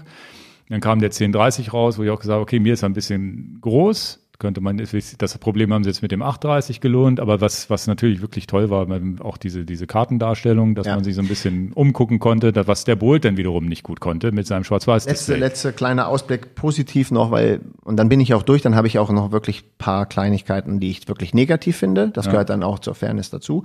Nochmal positiv, ähm, weil wir da vorhin geredet haben, mit Schnellberg runterfahren. Das finden andere Leute völlig unspannend, ist aber für mich ein wichtiger Punkt. Wenn ich schnell den Berg runterfahre und ich habe eine lange Abfahrt, finde ich das, und das, da, da lasse ich es vielleicht mal drauf ankommen, ein bisschen mehr Risiko gehen, möchte ich wissen, was für Kurven auf mich zukommen, wie so ein Rallye-Fahrer. Ich möchte wissen, links 90 Grad, links 120 Grad, rechts schwach. Also ich möchte wissen, was kommt auf mich zu. Was Ja, ja. kommt demnächst? Das ist nur vielleicht nachvollziehbar, wenn man in diesem absoluten Rausch runterfährt, aber es ist ein Feature, was für mich wichtig ist. Und Das wir nutze jetzt ich- nur über mich. nutze ich tatsächlich auch mit jedem der Fahrradcomputer, die ich je genutzt habe. Ob es nun 1030 oder Bolt. Bolt macht das sogar im Schwarz-Weiß-Ansicht auch super, dass ich immer geguckt habe, wo geht die nächste Kurve lang und was passiert als nächstes. Und das finde ich, da Ja. ist der, die große Anzeige und das macht Garmin auch sehr gut. Jetzt hatten wir einen Fall, da gab es den Element Roam noch nicht. Wir waren äh, im Januar auf La Palma und wir hatten ein positives, ein negatives Erlebnis, was ich mit meinem Garmin hatte. Fangen wir mit dem Positiven an. Das Negative ist echt negativ. Ja. Das Positive war, wir hatten eine Strecke geplant. Ähm, wir sind zu viert unterwegs, zwei Garmin-Fahrer, zwei Wahoo-Fahrer und äh, wir sind da viel schon gewesen und von daher interessiert mich ja auch schon mal, können wir noch mal wo abbiegen, noch mal einen neuen kleinen Weg einbauen und dann ist der große Vorteil, den ich habe, wenn ich auf die Kartenansicht beim 1030 gehe, dann zu zoomen und zu gucken, Mensch, was glaubst du denn, kann ich da noch mal einen kleinen Umweg, eine Detour einbauen, die vielleicht interessant seid und jetzt die wichtige Sache, ist das eine Sackgasse oder führt mich dieser Weg auch wieder auf meine ursprüngliche Route zurück? Das kann ich während der Fahrt erfassen. Im Zweifelsfall großen Displays Wegen des wahrscheinlich. großen Displays und weil ich die Karte so verschieben kann und weil ich eben auch das Kartenmaterial habe. Und dafür reicht auch die Originalkarte, die mit dem Gerät sowieso schon mitgeliefert wird. Mhm. Da habe ich zu euch gesagt, hey, vergisst mal, wir hatten alle die, die, die Strecken auf den Geräten drauf, aber ich war derjenige, der gesagt hat, pass auf hier, das, das kennen wir ja schon. Mhm. Ähm, hätten die Strecke auch nicht laden müssen drauf auf dem Gerät. Das ist so ein Automatismus, der schon läuft. Aber wir fahren jetzt mal da und da rum. Das war das sehr Positive, was ich lebe. Das, jetzt kommen wir zu dem richtig Negativen, wo ich neidisch bin. Bin jetzt mal richtig neidisch auf die Wahoo-Welt. Ähm, geplante Strecken auf den Garmin machen ist, boah, lahm, altmodisch, langsam, nicht Stand der Technik. Ja, also du planst eine Strecke, jetzt nehmen wir Komoot Und äh, nehmen wir den, nehmen wir doch das Szenario, was wir hatten am Flughafen. Ja, ja. Willst du es kurz anreißen, damit Ja, es ja, nicht ein also Monolog am, von mir am, ist? Am Flughafen, es war ja so, haben wir auch ein Video von gemacht, dass wir in Hannover dann geplant haben, okay, wir fahren, wenn wir gelandet sind, einer nimmt das Auto, alle anderen drei fahren mit dem Rad den Transfer. zum So eine zum ganz, Haus. war eine, eine kurze Strecke von 60 Kilometern, die viereinhalb Stunden, fünf Stunden gedauert hat, glaube ich, mit 2000 und so, und so Höhenmetern. Ganz lustig. Jedenfalls äh, ist es so, dass dann alle da saßen und dann noch mal ein bisschen rumgeklickt hat am Computer an seinem Laptop und gesagt hat, hier, die, die Strecke habe ich jetzt bei Komoot geplant. Also vor dem Abflug in der Genau. Abflughalle die Strecke geplant. Hat die, hat die Strecke, Strecke freigegeben an Ole und mich über Komoot. Kann man ja seinen Freunden sagen, hier, ich habe dich eingeladen zu der und der Strecke. Und Ole und ich unseren also Ole und. Ingo sind die beiden Wahoo-Fahrer Genau, und Tore und Dan sind die beiden Genau. Garmin-Fahrer. Wir unseren Bolt angemacht, kurz, äh, weiß ich gar nicht, kurz vom Handy geklickt und zack, Strecke war drauf. Und die beiden Ju- Garmin-Jungs saßen da und haben mit fünf verschiedenen, na sagen wir, mit zwei verschiedenen USB-Kabeln mit rein und rausstecken, rein und rausstecken, irgendwie Damit, versucht, den, damit ihr Leute wisst, wo Wahoo um Längen Garmin äh, äh, voraus ist, das, das ist die Kernaussage. Die Strecke ist geplant, du sagst, das war's. In dem Moment, wo du die Strecke planst, auf deinem, jetzt hatte ich die Strecke geplant, hatte sie aber für Ingo freigegeben. In dem Moment, wo du sagst, die Strecke, that's it, die Strecke ist fertig, ähm, hast du die Strecke in diesem, Se- in dieser Sekunde, wo du das, von wo auch immer du es planst, hast du sie auf deinem Handy. Und hast du sie auf dem Handy, hast du sie auch in einer Mikrosekundenzeit dann auch auf, Genau. auf deinem Jetzt Bolt. hast du natürlich eine Sache nicht gehabt. Du hast nicht diese, es gibt ja eine Komoot-App, die man auf den Garmin laden kann. Die hattest du meines Wissens nicht drauf installiert. Genau. Damit hättest du es auch Tick schneller vielleicht hinbekommen als mit dem Kabel, weil Und- die Problematik war tatsächlich, und die Problematik kenne ich auch, die kenne ich auch jetzt mit der 945, als ich die mit äh, Garmin Express am Computer angeschlossen hat. Manchmal ist es Glückssache, ob das Gerät erkannt wird. Genau, es ist übrigens, ich schimpfe auch gerne über Apple, aber es ist nicht ein Apple- oder Windows-Problem. Ich weiß nicht warum.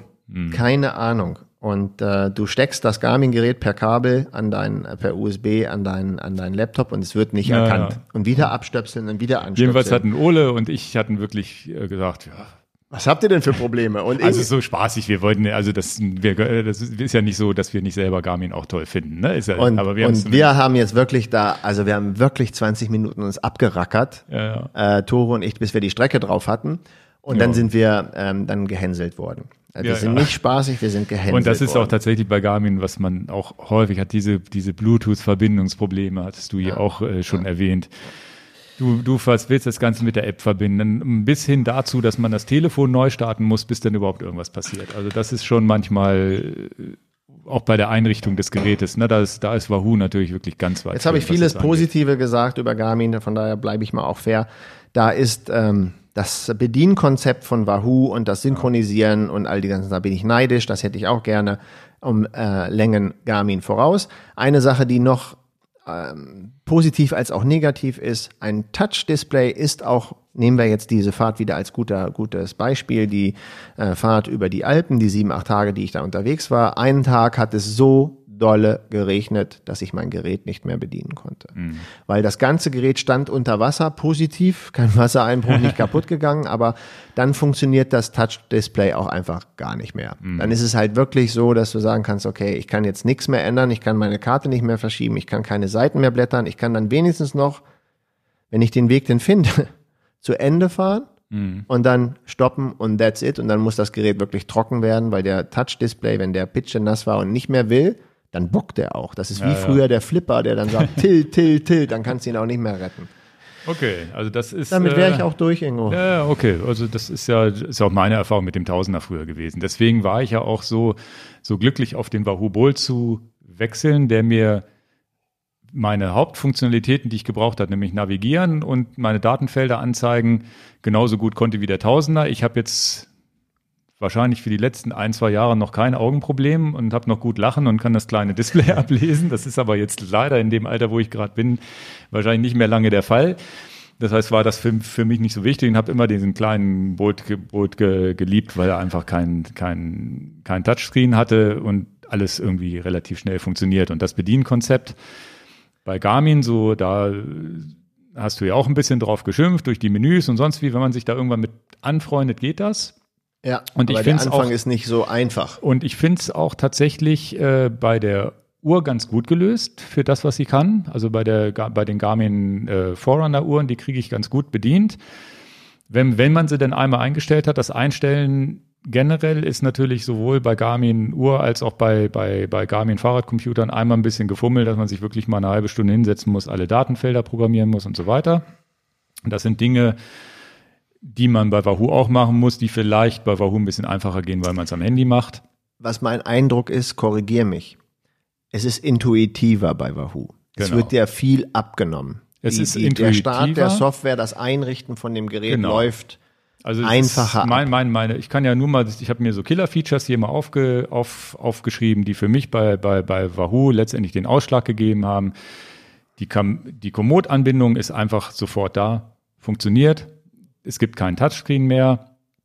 Dann beim Roam diese Kartenansicht, die ich jetzt im Harz erleben durfte, dass ich wirklich genau wusste, was mich er, äh, erwartet und äh, dass die, das farbige Display vom Roam ist ja sehr reduziert und das haben sie gemacht, um möglichst wenig zu verstören. Das heißt, die haben eben nichts Topografisches, sondern die haben es reduziert auf ein paar Farben, die es nur gibt. Du hast vielleicht vier, fünf verschiedene Farben in den Karten. Blau für den Fluss und so weiter. Ja. Du hast ein extrem gut ablesbares Display. Das habe ich auch schon gegen den 830 getestet. Habe ich gesehen, einmal. kann ich bestätigen. Also es ist total krass, wie gut das ablesbar ist. Schade, dass sie diesen großen breiten Rand drum gemacht haben. Ich hätte es mir ein bisschen schlanker gewünscht. Oder eben ein größeres Display sogar. A- Lange Akkulaufzeit und nie abgestürzt. Das sind eigentlich mei meine Features. Und das Bedienkonzept mit dieser Tastenbedienung, das kriegt man ja bei Garmin auch.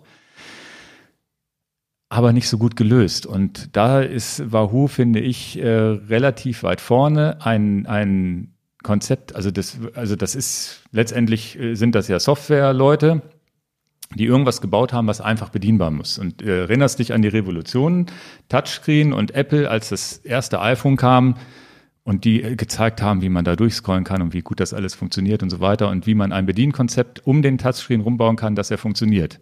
Und das ist in meinen Augen bei Garmin noch nicht optimal gelöst. Genauso musst du eine Software oder ein Menüsystem erstmal denken, was wirklich einfach bedienbar ist, wenn du kein Touchscreen hast. Da ist es ein Display und so weiter. Und das ist was, was mich beim, beim Roam und auch beim Bolt immer beeindruckt hat.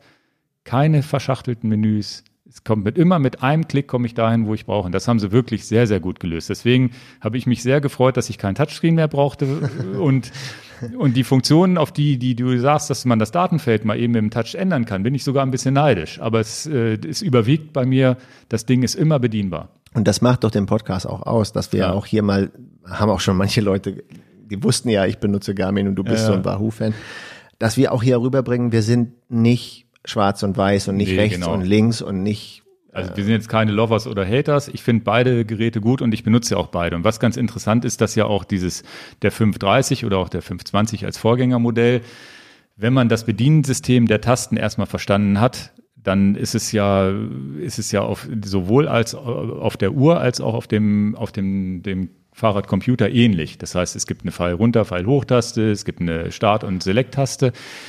Einen großen Nachteil, den ich jetzt schon festgestellt habe beim Testen des äh, 530, bei der, bei der Uhr kann ich alles, ich habe die Uhr hier, kann alles mit einer Hand machen, wenn ich die Tastenbedienung nutze. Und beim Fahrradcomputer mit Tastenbedienung, bei Garmin, geht das nicht mehr. Ich muss eine zweite Hand haben, um entweder das Gerät festzuhalten, dass ich drücken kann seitlich, oder ich muss es in der Hand halten und mit der einen Taste das, mit der anderen Taste das. Es ist, ist nicht so einfach, wie, wie man es mit der Uhr macht. Und deswegen ist meine Meinung, wenn Garmin, dann Touchscreen. Bin ich mir sehr, sehr sicher, dass das die bessere Wahl wäre. Und äh, wenn man kein Touchscreen haben will, äh, ist wahrscheinlich Wahoo die bessere Wahl. Nur um da eine kleine Empfehlung zu geben. Oder mein, ist meine persönliche subjektive Meinung. Ich weiß nicht, was du dazu sagst. Ich glaube, ein Garmin mit äh, Tasten hättest du auch nicht so richtig Lust drauf, oder? never, Okay. never. Ich bin nicht d'accord mit den Uhren mit der Bedienung. Also, wieder würde ich widersprechen. Ich habe die 935, ich, ich beherrsche sie einigermaßen gut, Mhm. aber einfach, Nein, also einfach ist es definitiv nicht. einfach ist Da anders. muss ich ganz ehrlich sagen, da ist Chorus mit der Apex, die ich jetzt mal getestet habe, ist natürlich ganz cool, weil man viele Sachen auch über Handy einstellen kann. Und die haben auch so wie bei der Apple Watch so, so ein Drehrädchen.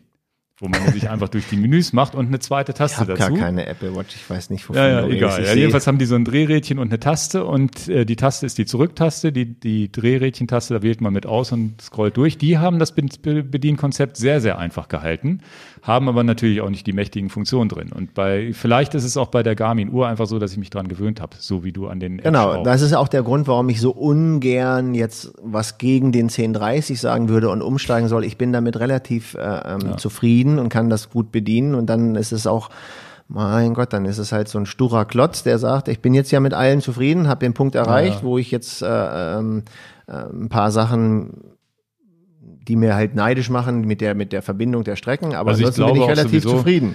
Ich glaube, wenn überhaupt, wäre sowieso nur der der Roam für dich interessant wegen dieser Kartengeschichte, den mal auszuprobieren. Den gibt's momentan ja nicht. Von daher das ist ein riesen Fauxpas, das ist ja, sehr ärgerlich. Dritte Juliwoche ist übrigens das Ach. aktuelle Datum und dann aber auch außenreichende Stückzahlen sind uns angekündigt worden.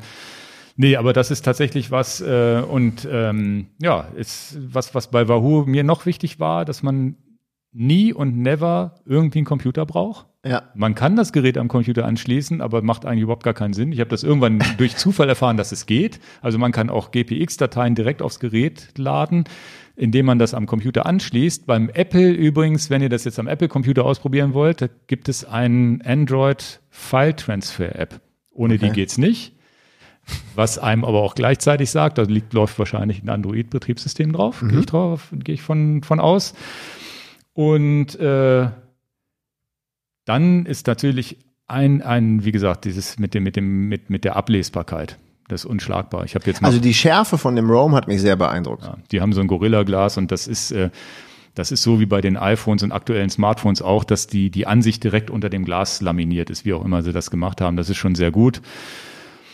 Und ansonsten wer wirklich Einfachheit im Bedienen, kein Touchscreen und so weiter, ist mit dem Wahoo wirklich bedient. Aber wir haben natürlich bei Wahoo nicht diese mächtigen Funktionen, die jetzt auch ein 830, 530 bekommen haben mit ja, diese Unfallgeschichte, dass man Airtime, wenn du springst. Mountainbike kannst du fliegen, äh, sehen, wie lange du in der Luft warst und solche Sachen. Es gab noch irgendwas, es gibt sogar ein äh, eine Alarmfunktion, wenn ein Fahrrad äh, angerückelt wird oder so, dann fängt das Ding laut an zu piepen und solche Sachen. Also alles schöne Sachen für mich persönlich alles Sachen, die ich nicht vermisse, weil ich ähm, so datenwütig und äh, technikgeilig bin, bin ich aber auch froh, dass wenn die wichtigen Sachen schnell verfügbar sind. Und das äh, ist, das verkörpert für mich Wahoo. Alles, was ich brauche, geht schnell und ohne Kopfschmerzen.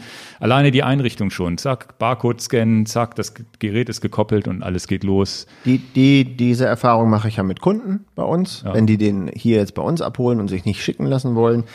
Äh, auch das beherrsche ich, ja. Also, weil ich das ja auch ein, das ist auch wirklich einfach. Ja, also das gut, hat mir gefallen. Aber Ach so, ein, ein, ein großer Nachteil tatsächlich, was das Kartenmaterial beim Roam angeht. Das ist OpenStreetMap-Material, was man sich jederzeit übers Handy drauf und wieder löschen kann. Auch kein Computer, nur Handy. Ohne, ohne Computer. Der, der Bolt hatte den Vorteil, da konnte ich mir ganz konnte ich das ganze Gerät mit, äh, mit Karten zu, zumüllen aus ganz Europa und noch ein bisschen Spanien und Afrika, was auch immer.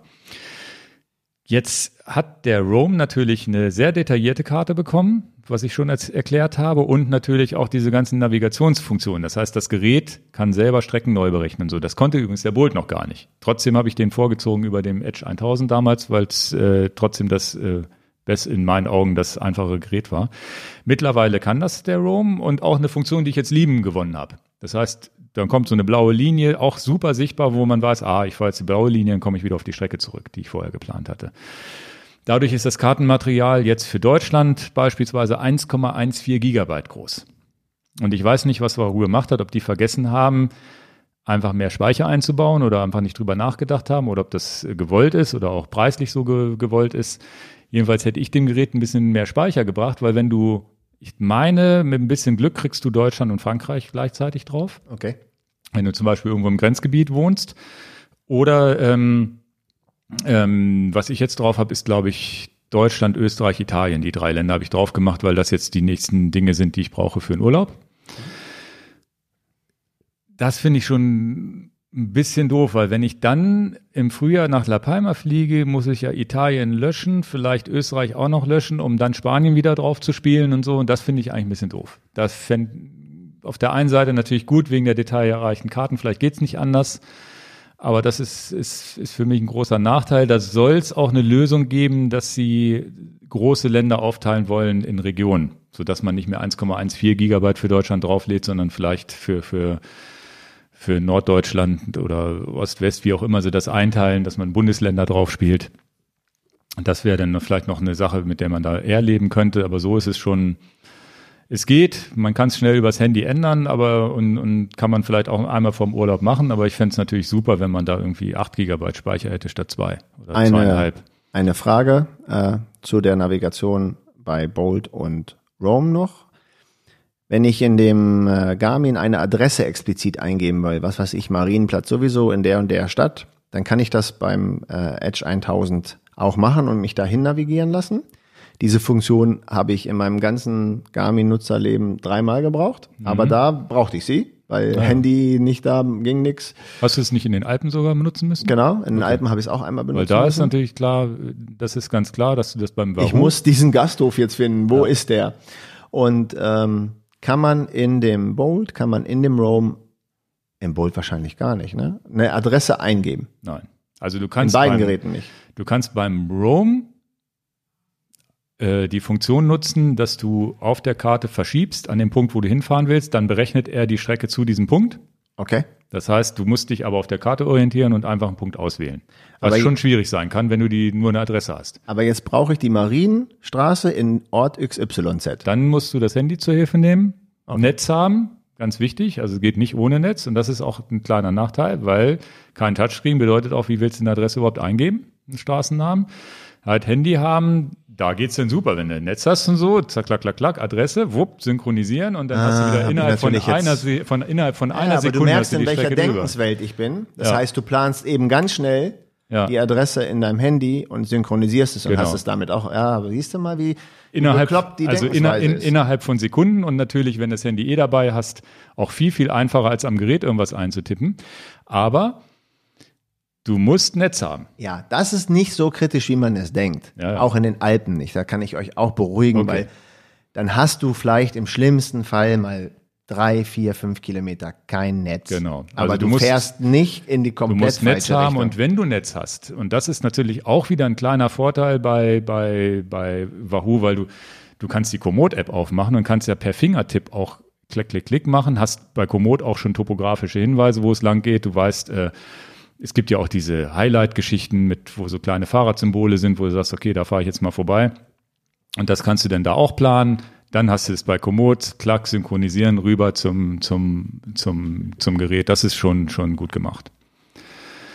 Ingo, Gut, wir haben jetzt mal- extra du so mal viel, die- wir haben jetzt mal extra so viel erzählt, um das erste Mal in unserem Podcast-Leben die Zwei-Stunden-Marke zu knacken. Willen. Wir haben uns ja Ähm. richtig verrannt, Ingo. Ja, ich hoffe, dass es trotzdem interessant war, aber es ist jetzt, ähm, ja, wir löschen das jetzt alle, fangen nochmal von vorne an. Wir machen das, also Ich kündige. also, das ist ja zwei Stunden vielleicht ein bisschen zu heftig.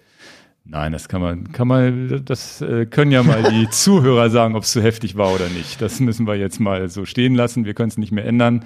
Es gibt ja bei Podcast-Apps diese anderthalbfach-Funktion, dann läuft das Ganze einfach schneller. Okay. Na, ist aber natürlich auch ein gehirnschmalziges Thema mit, mit wirklich mit Diensten und sonst. Wir sind da sehr in ist die aber Tiefe auch gegangen. viel von persönlichen Erfahrungen. Und so bestimmt. berichtet. und so kenne ich das. Ich habe so Software-Podcasts, die ich auch höre, ne? oder so, so Apple-Podcasts, wo es wirklich in die Tiefe im Betriebssystem und so weiter mal ging. Und so habe ich früher viel gehört.